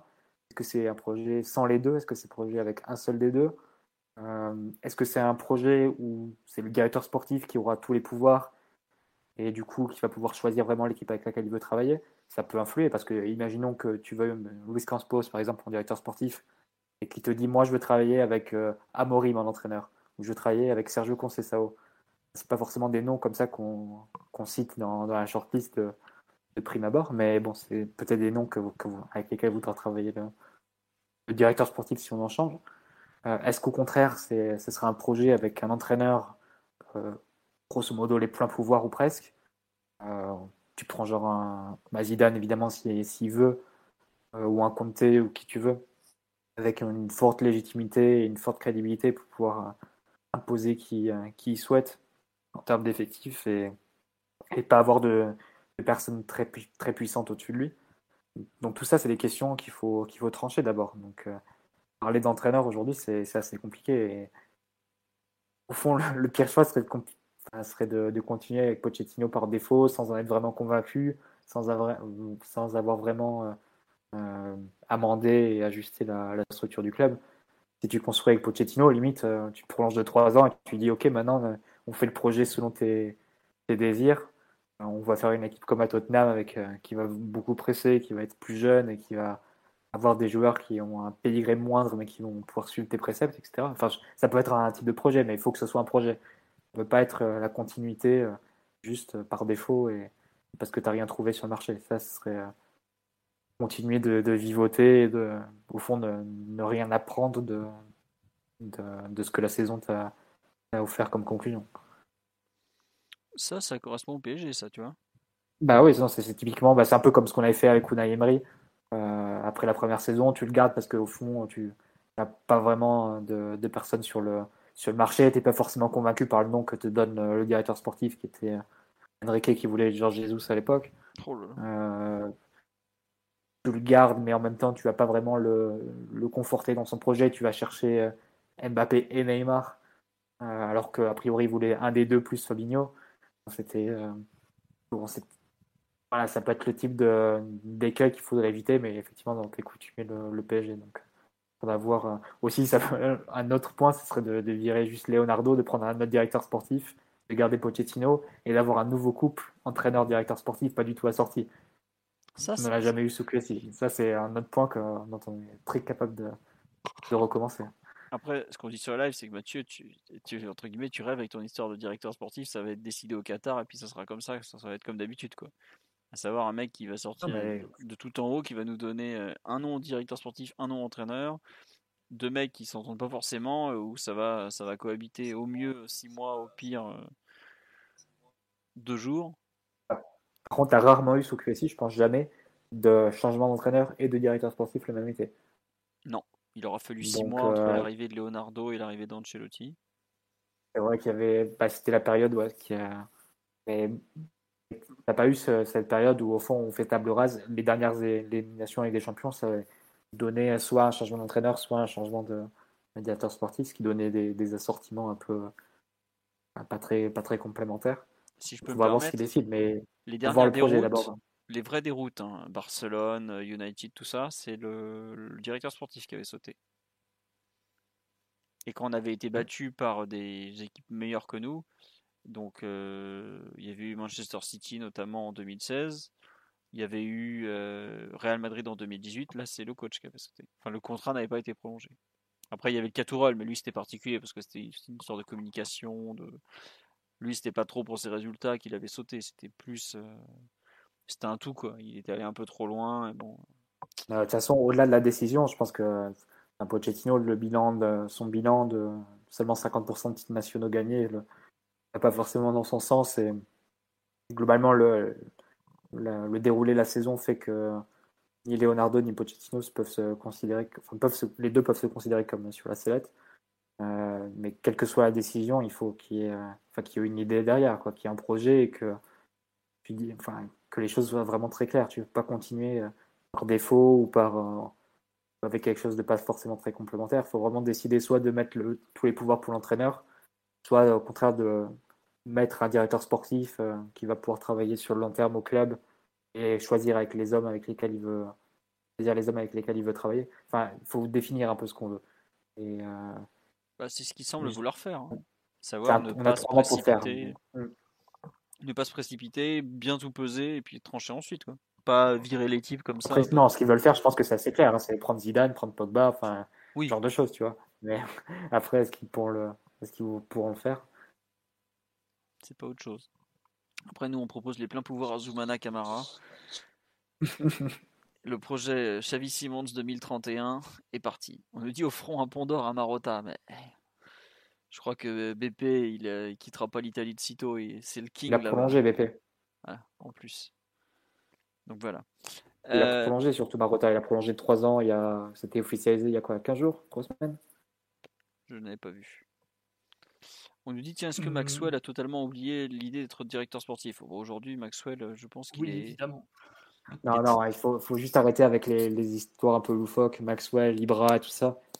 Euh, si tu changes de directeur sportif, il faut vraiment un professionnel à ce poste-là. Le, chantier qui est au PSG est très compliqué. Globalement, si tu fais la, notamment en milieu en attaque, tu fais la liste des joueurs, on sera peut-être d'accord que sur Verratti pour qu'il reste. Donc euh, ça, ça, fait peut-être euh, ah non, joueurs à remplacer que tu remplaceras pas tous. Et euh, c'est euh, vraiment qu'un joueur, enfin une personnalité euh, assez incontestable si tu, si tu choisis d'avoir un directeur sportif fort hein, et donc pas un entraîneur avec les pleins pouvoirs. Dans ce cas-là, il faut, il faut un directeur sportif vraiment mm. qui soit prêt et, compétent pour enclencher la reconstruction du PSG parce que il faut pas se leurrer. Il faut pas se leurrer, il faut pas se raconter d'histoire. Je veux pas être trop pessimiste, mais si tu perds Mbappé, tu pars pour 2-3 ans où le PSG ne jouera pas la Ligue des Champions. Enfin, jouera pas la, victoire en Ligue des Champions.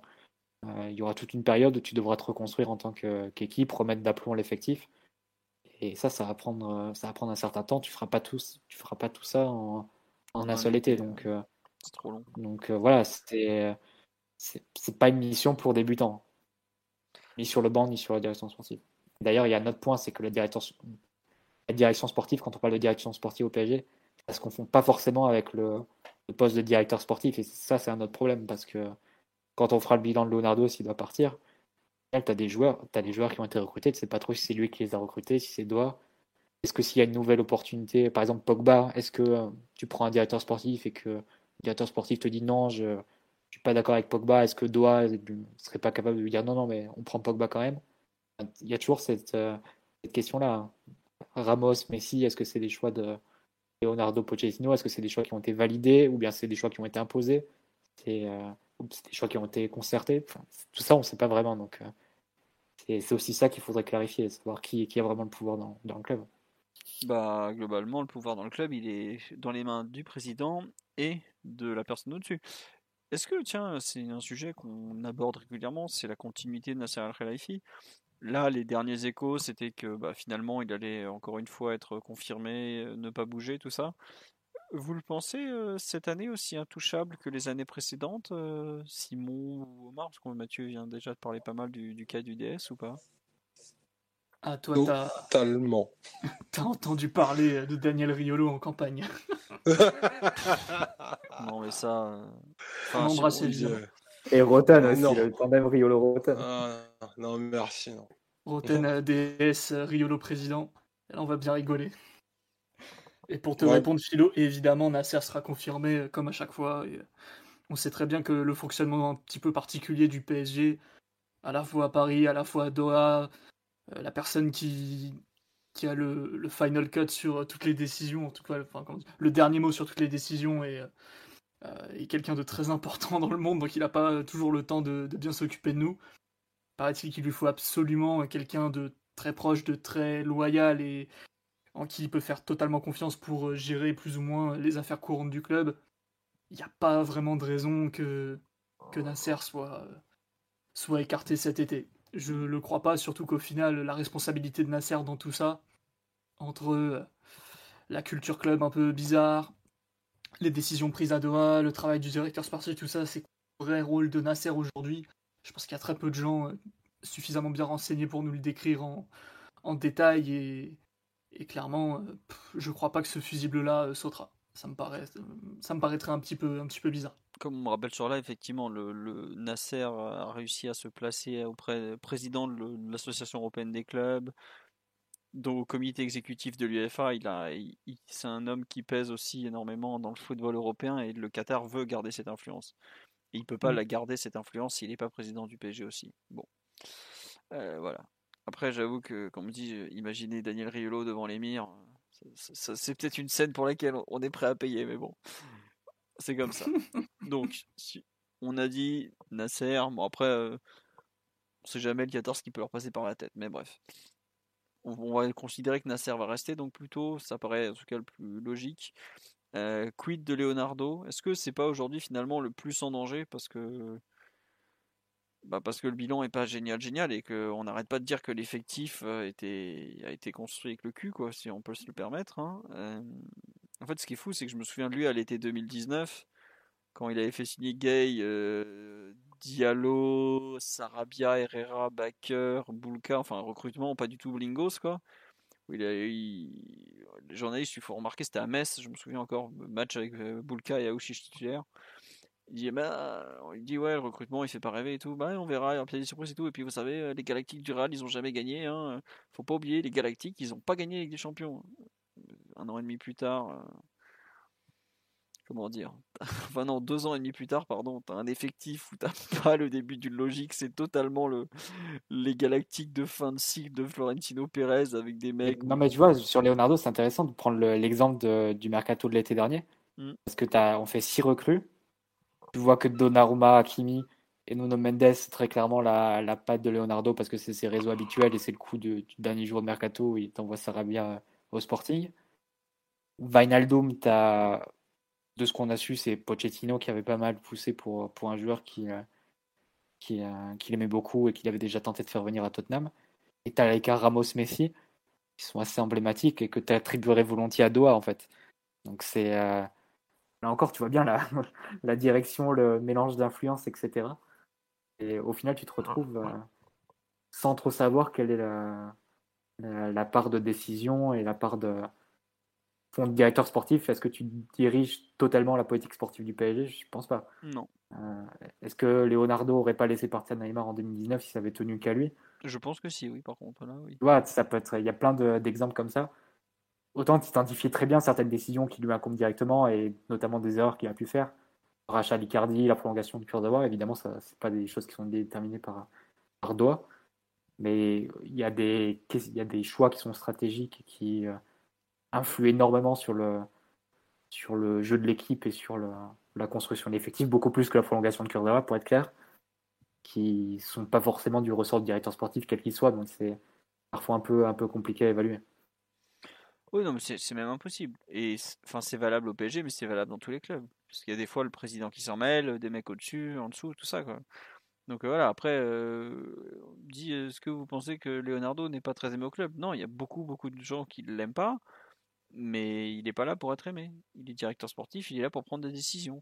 Donc à partir de là, euh, qu'il soit aimé, pas, pas aimé, bon. Euh, ouais, il n'est pas aimé des joueurs ça aide pas pour certaines négociations, mais voilà. Moi, ce qui me gêne plus, c'est quand le coach et le directeur sportif euh, se marchent sur les pieds et prennent pas des décisions collégiales. Ça, ça devient vraiment gênant. Pour le coup, c'est aussi le cas. Mais qu'il soit pas aimé, à vrai dire. C'est pas ce qu'on lui demande, en fait, dans le fond. Il y a aussi énormément de jalousie. C'est un personnage très médiatique, très public, très électrisant. Euh, il dégage quelque chose, Leonardo. Moi, je sais que je suis pas très content de son travail depuis son retour. Mais qu'il soit pas aimé, à vrai dire, c'est vraiment pas quelque chose que je considère comme euh, pertinent, malgré euh, à cet instant. Quoi. Que ça. Que, comment dirais-je Que ça gêne dans des négociations, ça devient plus gênant, je pense ce qui se passe avec Mbappé, où clairement il semble pas être une personne euh, idoine. Mais bon, euh, le reste, euh, c'est pas non plus. Je suis pas sûr que ça. On parle de. Il y a des enjeux financiers tels que est-ce que la personne s'en sent bien avec Leonardo Ça, devient vite secondaire. On nous dit pourquoi il y a une hype autour du DS de Liverpool, Michael Edwards? Bah, sûrement parce qu'il y a quelqu'un, je sais pas qui, qui a dû balancer ce nom-là et que Michael Edwards euh, a annoncé son départ des Reds il y a maintenant plusieurs semaines. Donc c'est un, DS. Euh, c'est même pas vraiment un directeur sportif. C'est un peu compliqué. Le fonctionnement de Liverpool est non, tellement. de toute façon, le modèle Liverpool de recrutement, de construction d'effectifs, c'est un truc euh, scientifique, quasi scientiste, où ils sont 18 à la cellule statistique avancée. Ils font tourner des ordinateurs toute la journée pour éplucher des stats et à la fin ils font OK, on prend lui. c'est pas une vision très PSG du football. Autant dire que voilà, nous on, balancerait l'ordinateur par la fenêtre et on tirerait à la courte paille quoi. Euh, ouais voilà, t'appelles les numéros que t'as dans ton répertoire et tu vois ce que tu peux faire quoi. Mais en vrai, il y a une autre question qui se pose, c'est que prendre un directeur sportif, c'est pas forcément calquer sa réussite d'un précédent club à un autre. Nous, on a fait l'expérience avec Antero Henrique, qui avait des, des faits d'armes majeurs à, Porto. Bah, qui, il a, pour fait venir... Porto pouvait compter sur un réseau de scouts qui pouvaient sillonner toute l'Amérique du Sud et trouver les plus gros cracks à en devenir. Euh, au il PSG, pouvait compter sur les tierces parties aussi. Hein. Les scouts qui sillonnent l'Amérique du Sud, tu vois. Et il pouvait compter sur les TPO aussi. Bon, c'est effectivement quand ça a été, ça a été aboli. Le, euh. le contexte de l'équipe euh, autour du DS c'est tout aussi important limite en fait. Et tu le vois aussi sur d'autres. Et tu le vois aussi sur d'autres clubs parce que Monaco par exemple, ils ont été chercher Paul Mitchell qui avait une très bonne réputation, il me semble, en Angleterre et en Allemagne. Excellente. Et grosso modo, on peut considérer qu'il fait n'importe quoi depuis son arrivée, non? À Monaco. Oh, il a quelques jolis coups, mais il a beaucoup d'échecs. Et le changement d'entraîneur en milieu de saison, euh, Kovac, euh, Philippe Clément, euh, tarde à porter ses fruits. La montée en puissance qui était attendue n'a pas lieu en fait. Ils ont fait des bonnes choses hein. l'an dernier, ils font six mois excellents, mais ils se plantent un peu sur le recrutement cet été encore. Myron Boadou, le néerlandais, n'est pas génial. Enfin, non, clairement, par rapport à ce qui était attendu, c'est pas, c'est pas ça. Quoi. Mais tout ça pour dire que c'est très compliqué en fait de, de, de, calquer comme ça les réussites d'un directeur sportif d'un club à un autre. Campos par exemple, c'est un autre exemple. C'est est-ce que le modèle de Campos au PSG, prendre 15 joueurs par mercato et il y en a 5 qui vont réussir, les 10 autres vont être, euh, vont être complètement vont passer aux oubliettes, etc. Est-ce que tu peux faire ça au, au PSG Sachant que tu ne fais pas non plus de projet pour la, pour la revente et que tu fais pas. Enfin, faut voir aussi si QSI serait capable de faire un projet un peu redimensionné autour de, de jeunes joueurs un peu pas très, connus, etc., que tu, viens, tu ferais venir de Boavista ou de, de Sao Paulo. C'est, enfin, il faut d'abord définir le projet, c'est assez compliqué à, dire, et puis prendre un nom comme ça parce qu'il a réussi ailleurs sans, sans mettre dans un contexte, c'est le meilleur moyen pour se planter. Hein. Ah oui, ça, ça, ça nous correspond, ça. C'est nous, les gars, c'est nous. Après, on nous dit, c'est vrai que tu vois, Monchi c'est complètement planté à la Roma, alors que c'est un peu là. Ouais, à la Roma, ça, c'est un autre exemple. Évidemment, ça, c'est, il a coulé la Roma pour les 10 ans à venir. Et euh, c'est un autre exemple, évidemment, un excellent exemple. Ouais. Euh, et sinon, le nom, euh, Mathieu, est-ce que tu veux nous parler du travail de Fabio Paratici à la Juventus Turin pour... Parce que, en fait, c'est le premier. Aujourd'hui, c'est pratiquement le seul nom de directeur sportif qui est sorti, quoi.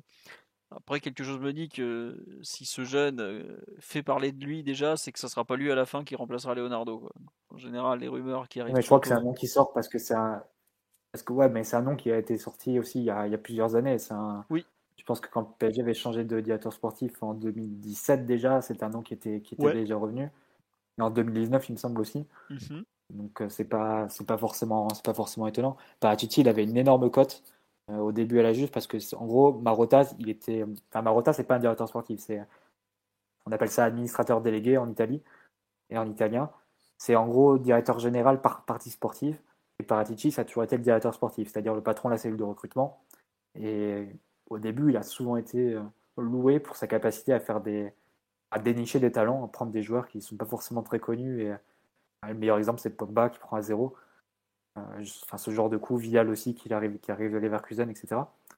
Et il a souvent été loué pour ce genre de, au tout début, hein, pour ce genre de coup, pour son œil, en fait, pour dénicher des, bons talents. là où ça, ça, commencé à se gâter, c'est en 2018 donc avec le recrutement de Ronaldo, il a eu une, influence majeure parce qu'il il, s'est loué avec les années, il s'est lié pardon avec les années avec euh, Georges Mendes, dont il est devenu très proche. Euh, il a pris du galon, c'est lui comme c'était lui le principal euh, négociateur dans l'affaire Ronaldo et que Marotta était, d'après les échos, pas forcément favorable à faire l'opération Ronaldo à, la Juve. Marotta était plus ou moins mis sous la touche, il est parti trois mois plus tard et Paratici il a pris du galon. Il est devenu directeur du football à la Juve. Euh, et donc, il a eu à mener la politique sportive de la Juve, en gros, pour toute l'ère Ronaldo. Et le problème, c'est que, là où c'est compliqué à gérer, c'est que la décision Ronaldo, elle a tellement influé sur la politique sportive de la Juve que, grosso modo, ils se sont retrouvés dans une course en avant, à devoir faire une partir dans une politique complètement absurde de plus-value à tout va et de plus-value surgonflée pour pouvoir couvrir les coûts de, de Ronaldo chaque année. C'est comme ça qu'ils se sont retrouvés à faire des opérations qui avaient pas forcément de sens, c'est-à-dire à à vendre euh, les, euh, les, joueurs les plus jeunes avec la, la, valeur marchande la plus, la plus élevée, à faire des échanges surgonflés à chaque fois qu'ils pouvaient, et à prendre des paramètres Non, mais pas forcément à Sassuolo, avec, euh, avec Barcelone pour un, avec Arthur Pjanic, Danilo Cancelo, il y a eu Spinazzola Pellegrini entre la Roma et, et, la, et, la, Juve aussi. Il y a eu beaucoup de, beaucoup de cas comme ça. Et, et à prendre, en plus, le dernier élément, c'est à prendre des paramètres zéro, des joueurs à, 0 euros, à les surpayer beaucoup. Et ça a donné une, enfin, des catastrophes absolues hein, entre Rabio Ramsey à 7 millions net par an. Euh, sacrée flopée de nullard. non, mais voilà, tu as eu la, vente de, Moeskin à, 30, à 30 millions, on peut le reprendre au même prix, euh, au même prix un peu plus tard, etc. Bon, au final, il a été viré euh, cet été parce que c'était devenu allez, en gros, les coûts de l'effectif de la Juve avaient triplé pour, en, 3-4 ans. Pour être moins bon. Pour des résultats qui étaient moins bons. Donc c'était euh, au bout d'un moment Exor, qui est l'actionnaire, et, Fiat en gros, bah, ils ont, et la famille Agnelli, bah, ils ont coupé un peu le robinet, ils ont dit ça suffit les, les conneries, on va prendre un Riva Bene qui, va remettre de l'ordre dans les comptes, etc. Mais ouais, ils sont partis complètement dans une, dans une fuite en avant. Et, euh, et parce que Paratici, bon, c'est pas un énorme négociateur, on va dire, c'est quelqu'un qui claque beaucoup d'argent. Et je crois qu'il a fait un peu la même chose à, Tottenham hein, oui, oui. depuis qu'il est arrivé. Il fait des deals euh, Emerson 30 millions, ce genre de choses. C'est pas forcément. Euh, par contre, quand il aime des joueurs, il faut, quand même dire qu'il les aime à un point, euh, au point de les prendre trois fois. Le cas de, de de Betancourt, de, Romero aussi, qu'il avait recruté à la Juve, et qu'il a ramené à Tottenham aussi. Pour le coup, on peut, peut reconnaître une certaine fidélité, mais bon, c'est vrai que pour l'imaginer à la tête d'un projet sportif, il a montré comme de, sérieuses défaillances. Il a, enfin, il, a, mis la Juve en situation financière très très délicate. Et euh, si la Juve se qualifie pas pour un, pour un cheveu en Ligue des Champions l'année dernière, euh, c'est un club qui aurait été en, énorme difficulté. Enfin, de toute façon, l'actionnaire a dû remettre euh, la main à la poche, a dû faire une augmentation de capital massive pour couvrir les, nouveaux, les nouveaux coûts. Euh, il est principalement responsable de ça et c'est pour ça qu'il a été viré. Donc je pense pas que dans la situation du PSG soit forcément le, plus indiqué, hein. même, malgré ses qualités de, de scout ou de dénicheur qui avait été loué au départ à la Juve. Ouais, ça s'est gâté depuis. Et là, Tottenham, je sais pas s'ils en sont très très contents. Quoi. Donc, euh, bon. Ah, il est parti, il est passé à côté d'Adama Traoré, qui était le principal euh, objectif. il me semble. Ouais, ça, au poste de, piston. Après, Kulusevski, je crois que ça marche plutôt bien. Ça marche bien euh, depuis qu'il est arrivé. Ouais. Après, c'est lui dit, il prend plus cher, il prend plus cher que, que le prix d'achat à la Juve hein, pour un joueur qui est en échec. Ouais. Bon, on sait pourquoi. C'était une douille aussi. Hein. C'est en fait, euh, bah, c'est pas toi que j'ai. Ah bah, j'ai oublié, j'ai oublié ça. C'est que j'ai oublié de mentionner un point, c'est que Paratici aussi une de ses grandes spécialités, c'est les actions de euh, de perturbation, pour prendre le mot français. Euh, c'est-à-dire que son truc, c'est de se mettre sur les joueurs qui sont visés par leurs concurrents. C'est-à-dire, à l'été 2019, c'était Lukaku qui était la grande cible de, de l'Inter. Bah, la Juve, ils se sont mis sur Lukaku. Ils se sont dit, on va faire Lukaku, on va faire un échange Lukaku-Dybala.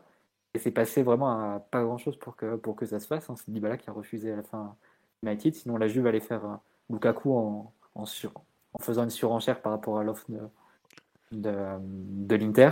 Et six mois plus tard, rebelote, Kulusevski qui était euh, très proche de, de l'Inter, Marotta le voulait vraiment. Et euh, est arrivé, il a surenchéri, il a mis 40 millions d'euros et il s'est pris le joueur.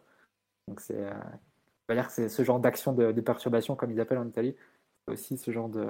De points d'anti On nous demande est-ce que c'est lui qui a essayé de, de, nous survendre Ndombele? Mais oui, c'était lui cet hiver, c'était Fabio. Après, le PSG a bon, a pas été très très clean avec Ndombele à vouloir envoyer tout ce qui nous passait sous la main. Avec, avec, Paratici, on a failli faire aussi l'échange des Shilio Kurzawa. Les deux, les deux valorisent 20 millions d'euros. Ça, c'était. Euh, l'hiver 2019. Ouais. 2020.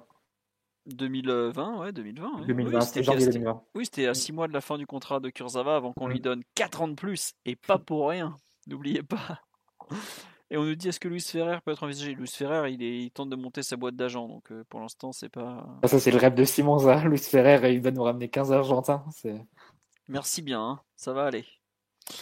Bon, euh, Omar, on t'a presque pas entendu sur cette partie. Euh, est-ce que tu, as quelque chose à rajouter sur un peu notre, notre avenir à moyen terme pour l'instant euh? Bah, Je pense qu'on est le club du monde où on est le plus intéressé par le poste de directeur sportif. Ça fait toujours beaucoup, beaucoup de débats entre, entre ceux qu'il faut virer, ceux qu'il faut remettre.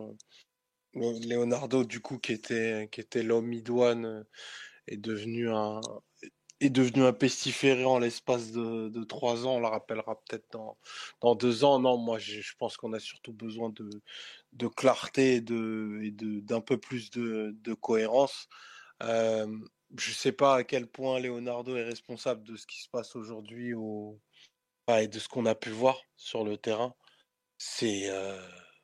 Enfin pense que il n'est pas beaucoup plus que d'autres, en tout cas à mon, à mon sens, mais je ne sais pas si, si Paratici ou n'importe qui d'autre aurait, aurait beaucoup plus d'impact.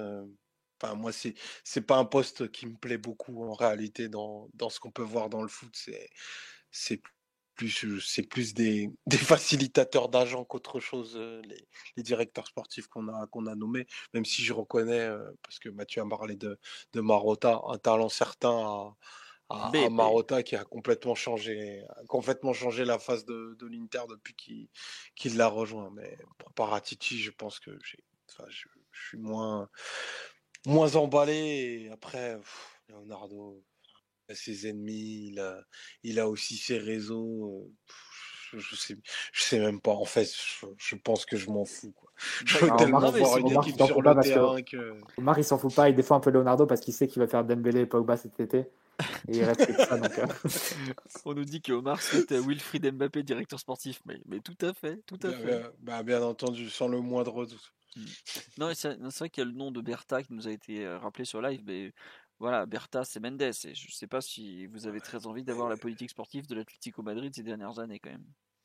Qu'est-ce qu'il va faire, Bertha, au PSG Franchement, euh, ben, Bertha, il va venir, il va être. Euh, il va être. Euh, bah, à la solde de, de, de, de, Nasser, il va faire ce qu'on va lui dire. Je, ne pense pas que ce soit. On a besoin d'un peu plus que d'un directeur sportif.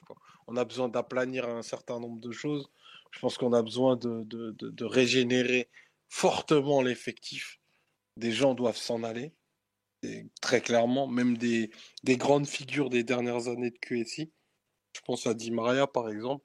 Faut, faut, changer de cycle, faut changer des hommes et en renforcer d'autres. Peut-être qu'il faut changer de capitaine. C'est beaucoup plus global. Après, moi, je, je pense plus au terrain qu'autre chose, mais euh, voilà, ce qui se passe dans les bureaux. Ah, ça a quand même une influence sur le terrain, par exemple. Enfin, typiquement, moi, ce qui m'intéresserait, c'est de savoir qui décide de faire Messi au PSG. Parce que c'est ça la question. Au fond, quel décideur au PSG C'est celui qui décide de faire Messi. Est-ce que ça vient Est-ce que l'impulsion vient du Qatar? Est-ce que c'est pris en, en concertation avec Leonardo et Pochettino? Est-ce que Leonardo et Pochettino ont le pouvoir de dire non, on veut pas, on veut pas Messi et, et s'ils disent non, ça se fait pas euh, Enfin, tu vois, c'est aussi ça. C'est-à-dire que si à partir du moment où tu dis c'est une décision du Qatar, ce genre de choses, qui a, qui a une telle influence sur la construction de l'effectif et sur la, composition de, l'équipe, euh, si c'est une, une décision complètement du ressort du Qatar sur laquelle l'entraîneur et le directeur sportif n'ont aucun pouvoir pour, pour s'y opposer, bah, ça remet quand même beaucoup en question l'intégrité de leur rôle et euh, l'intérêt même de, leur rôle en réalité. Donc, euh, et accessoire aussi la course au, remplacement et, euh, et, à la succession. Donc, moi, ce qui m'intéresserait, c'est vraiment de savoir quel est le processus de décision des, dans des choix aussi majeurs d'effectifs. Parce que c'est là où tu vois où est le pouvoir et donc peut juger qui est à remplacer. Je crois qu'à part Nasser Al-Khelaifi, personne n'est en mesure de répondre à des questions, tu sais. Ah, c'est sûr. C'est une question en l'air. Hein. Oui, non, non, mais tu, tu as raison, c'est une question très intéressante. Après, comme on dit sur live, est-ce que tu aurais dit non à Messi enfin... Non, non, c'est sûr. Mais après, nous, on est dans la position du supporter en étant excité par des, par des noms, etc. Après, les, les questions sur l'intégration euh, tactique et, et, défensivement, ce que ça pose, euh, le monde les a posés hein, l'été dernier. Il n'y avait pas, de, besoin d'être un énorme génie. tout le monde a fait déjà les, articles en préparation pour dire on se rajoute un troisième joueur qui ne défend pas, etc. etc. Donc, euh, Après, ça, comme on euh, dit sur live, euh, Leonardo a quand même décidé du départ de Thiago Silva, par exemple.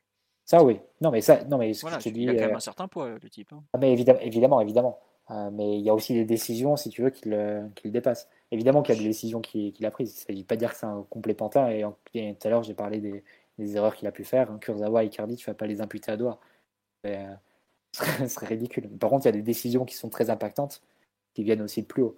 Mm. Et ça, c'est pas forcément euh, évident de dire qu'il faut changer euh, de politique, etc., quand celui qui impulse la politique ne va pas changer. Donc, c'est un peu. le reste, un peu ça peut être de l'habillage, en fait, ce qu'on risque de faire cet été. Bon. On verra, écoutez, on a le temps d'en reparler. On va vous souhaiter une bonne fin de semaine, parce qu'on n'est que lundi, donc il y a encore pas mal de jours à remplir. On a un match à Monaco dimanche prochain. On va retrouver notre ami Philippe Clément, donc on va voir ce qu'il va nous réserver. Même si Monaco jouera en Europa League cette semaine, parce qu'ils ont le match retour contre Braga. Donc ils seront peut-être, on verra dans quel état ils sont. Je pense que Philippe Clément nous mettra la foudre quoi qu'il arrive. Hein. il est possible que ce jeune ait des comptes à régler pour changer. Euh, non, mais c'est vrai que c'est rare de rencontrer deux fois le même entraîneur dans la saison, une fois en Ligue des Champions, une fois en Ligue 1 quand même. Trois fois. Oui, je parlais à l'extérieur, mais oui, trois fois, oui, oui, t'as raison, oui, trois fois. Bon, on verra. Euh, surtout avec deux équipes différentes. Qu'est-ce que je voulais dire? Oui, prochain podcast, donc lundi prochain, normalement, à part s'il y a un truc breaking news qui tombe, mais je crois que dans tous les cas, ça attendra lundi prochain, il n'y aura rien de breaking news dans les prochaines semaines. Euh, qu'est-ce que je voulais vous dire d'autre? On me dit merci sur le live pour le podcast, mais grand plaisir. On est très content de partager ce moment avec vous. Je m'excuse, j'ai pas trop pu répondre sur les aux commentaires du live parce que l'ordinateur était un peu pas très en forme aujourd'hui, donc j'ai préféré ne pas faire planter la diffusion et je lisais vos commentaires. J'ai pas pu vous répondre à tous. Vous avez posé des questions. D'habitude, je vous réponds dans le chat. Mais là, c'était un peu trop compliqué. Promis, lundi prochain, retour à la normale en termes d'installation, ça sera beaucoup plus simple pour tout le monde. Euh, merci pour les personnes qui ont fait des dons. Il y a plein de gens qui ont très gentiment fait des dons après la, déroute européenne pour me dire continuez s'il vous plaît parce que euh, c'est vachement intéressant. Donc euh, voilà, donc c'est très sympa. Merci à vous.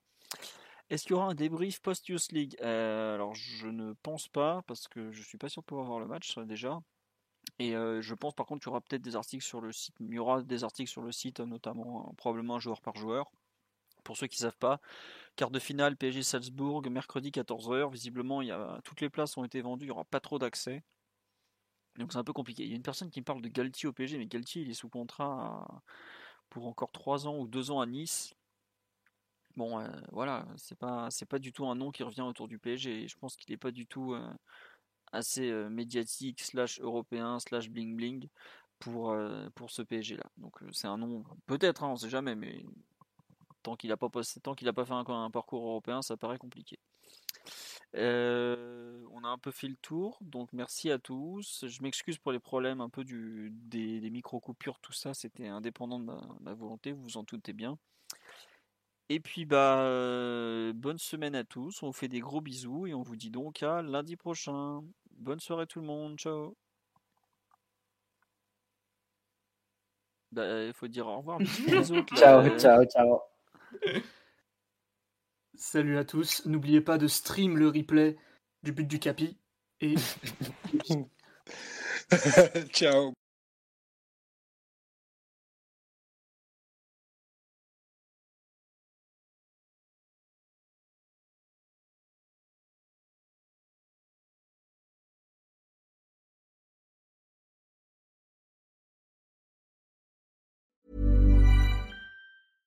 Imagine the softest sheets you've ever felt. Now imagine them getting even softer over time. That's what you'll feel with Bowl and Branch's organic cotton sheets. In a recent customer survey, 96% replied that Bowl and Branch sheets get softer with every wash. Start getting your best night's sleep in these sheets that get softer and softer for years to come. Try their sheets with a 30-night guarantee. Plus, get 15% off your first order at bowlandbranch.com. Code BUTTERY. Exclusions apply. See site for details.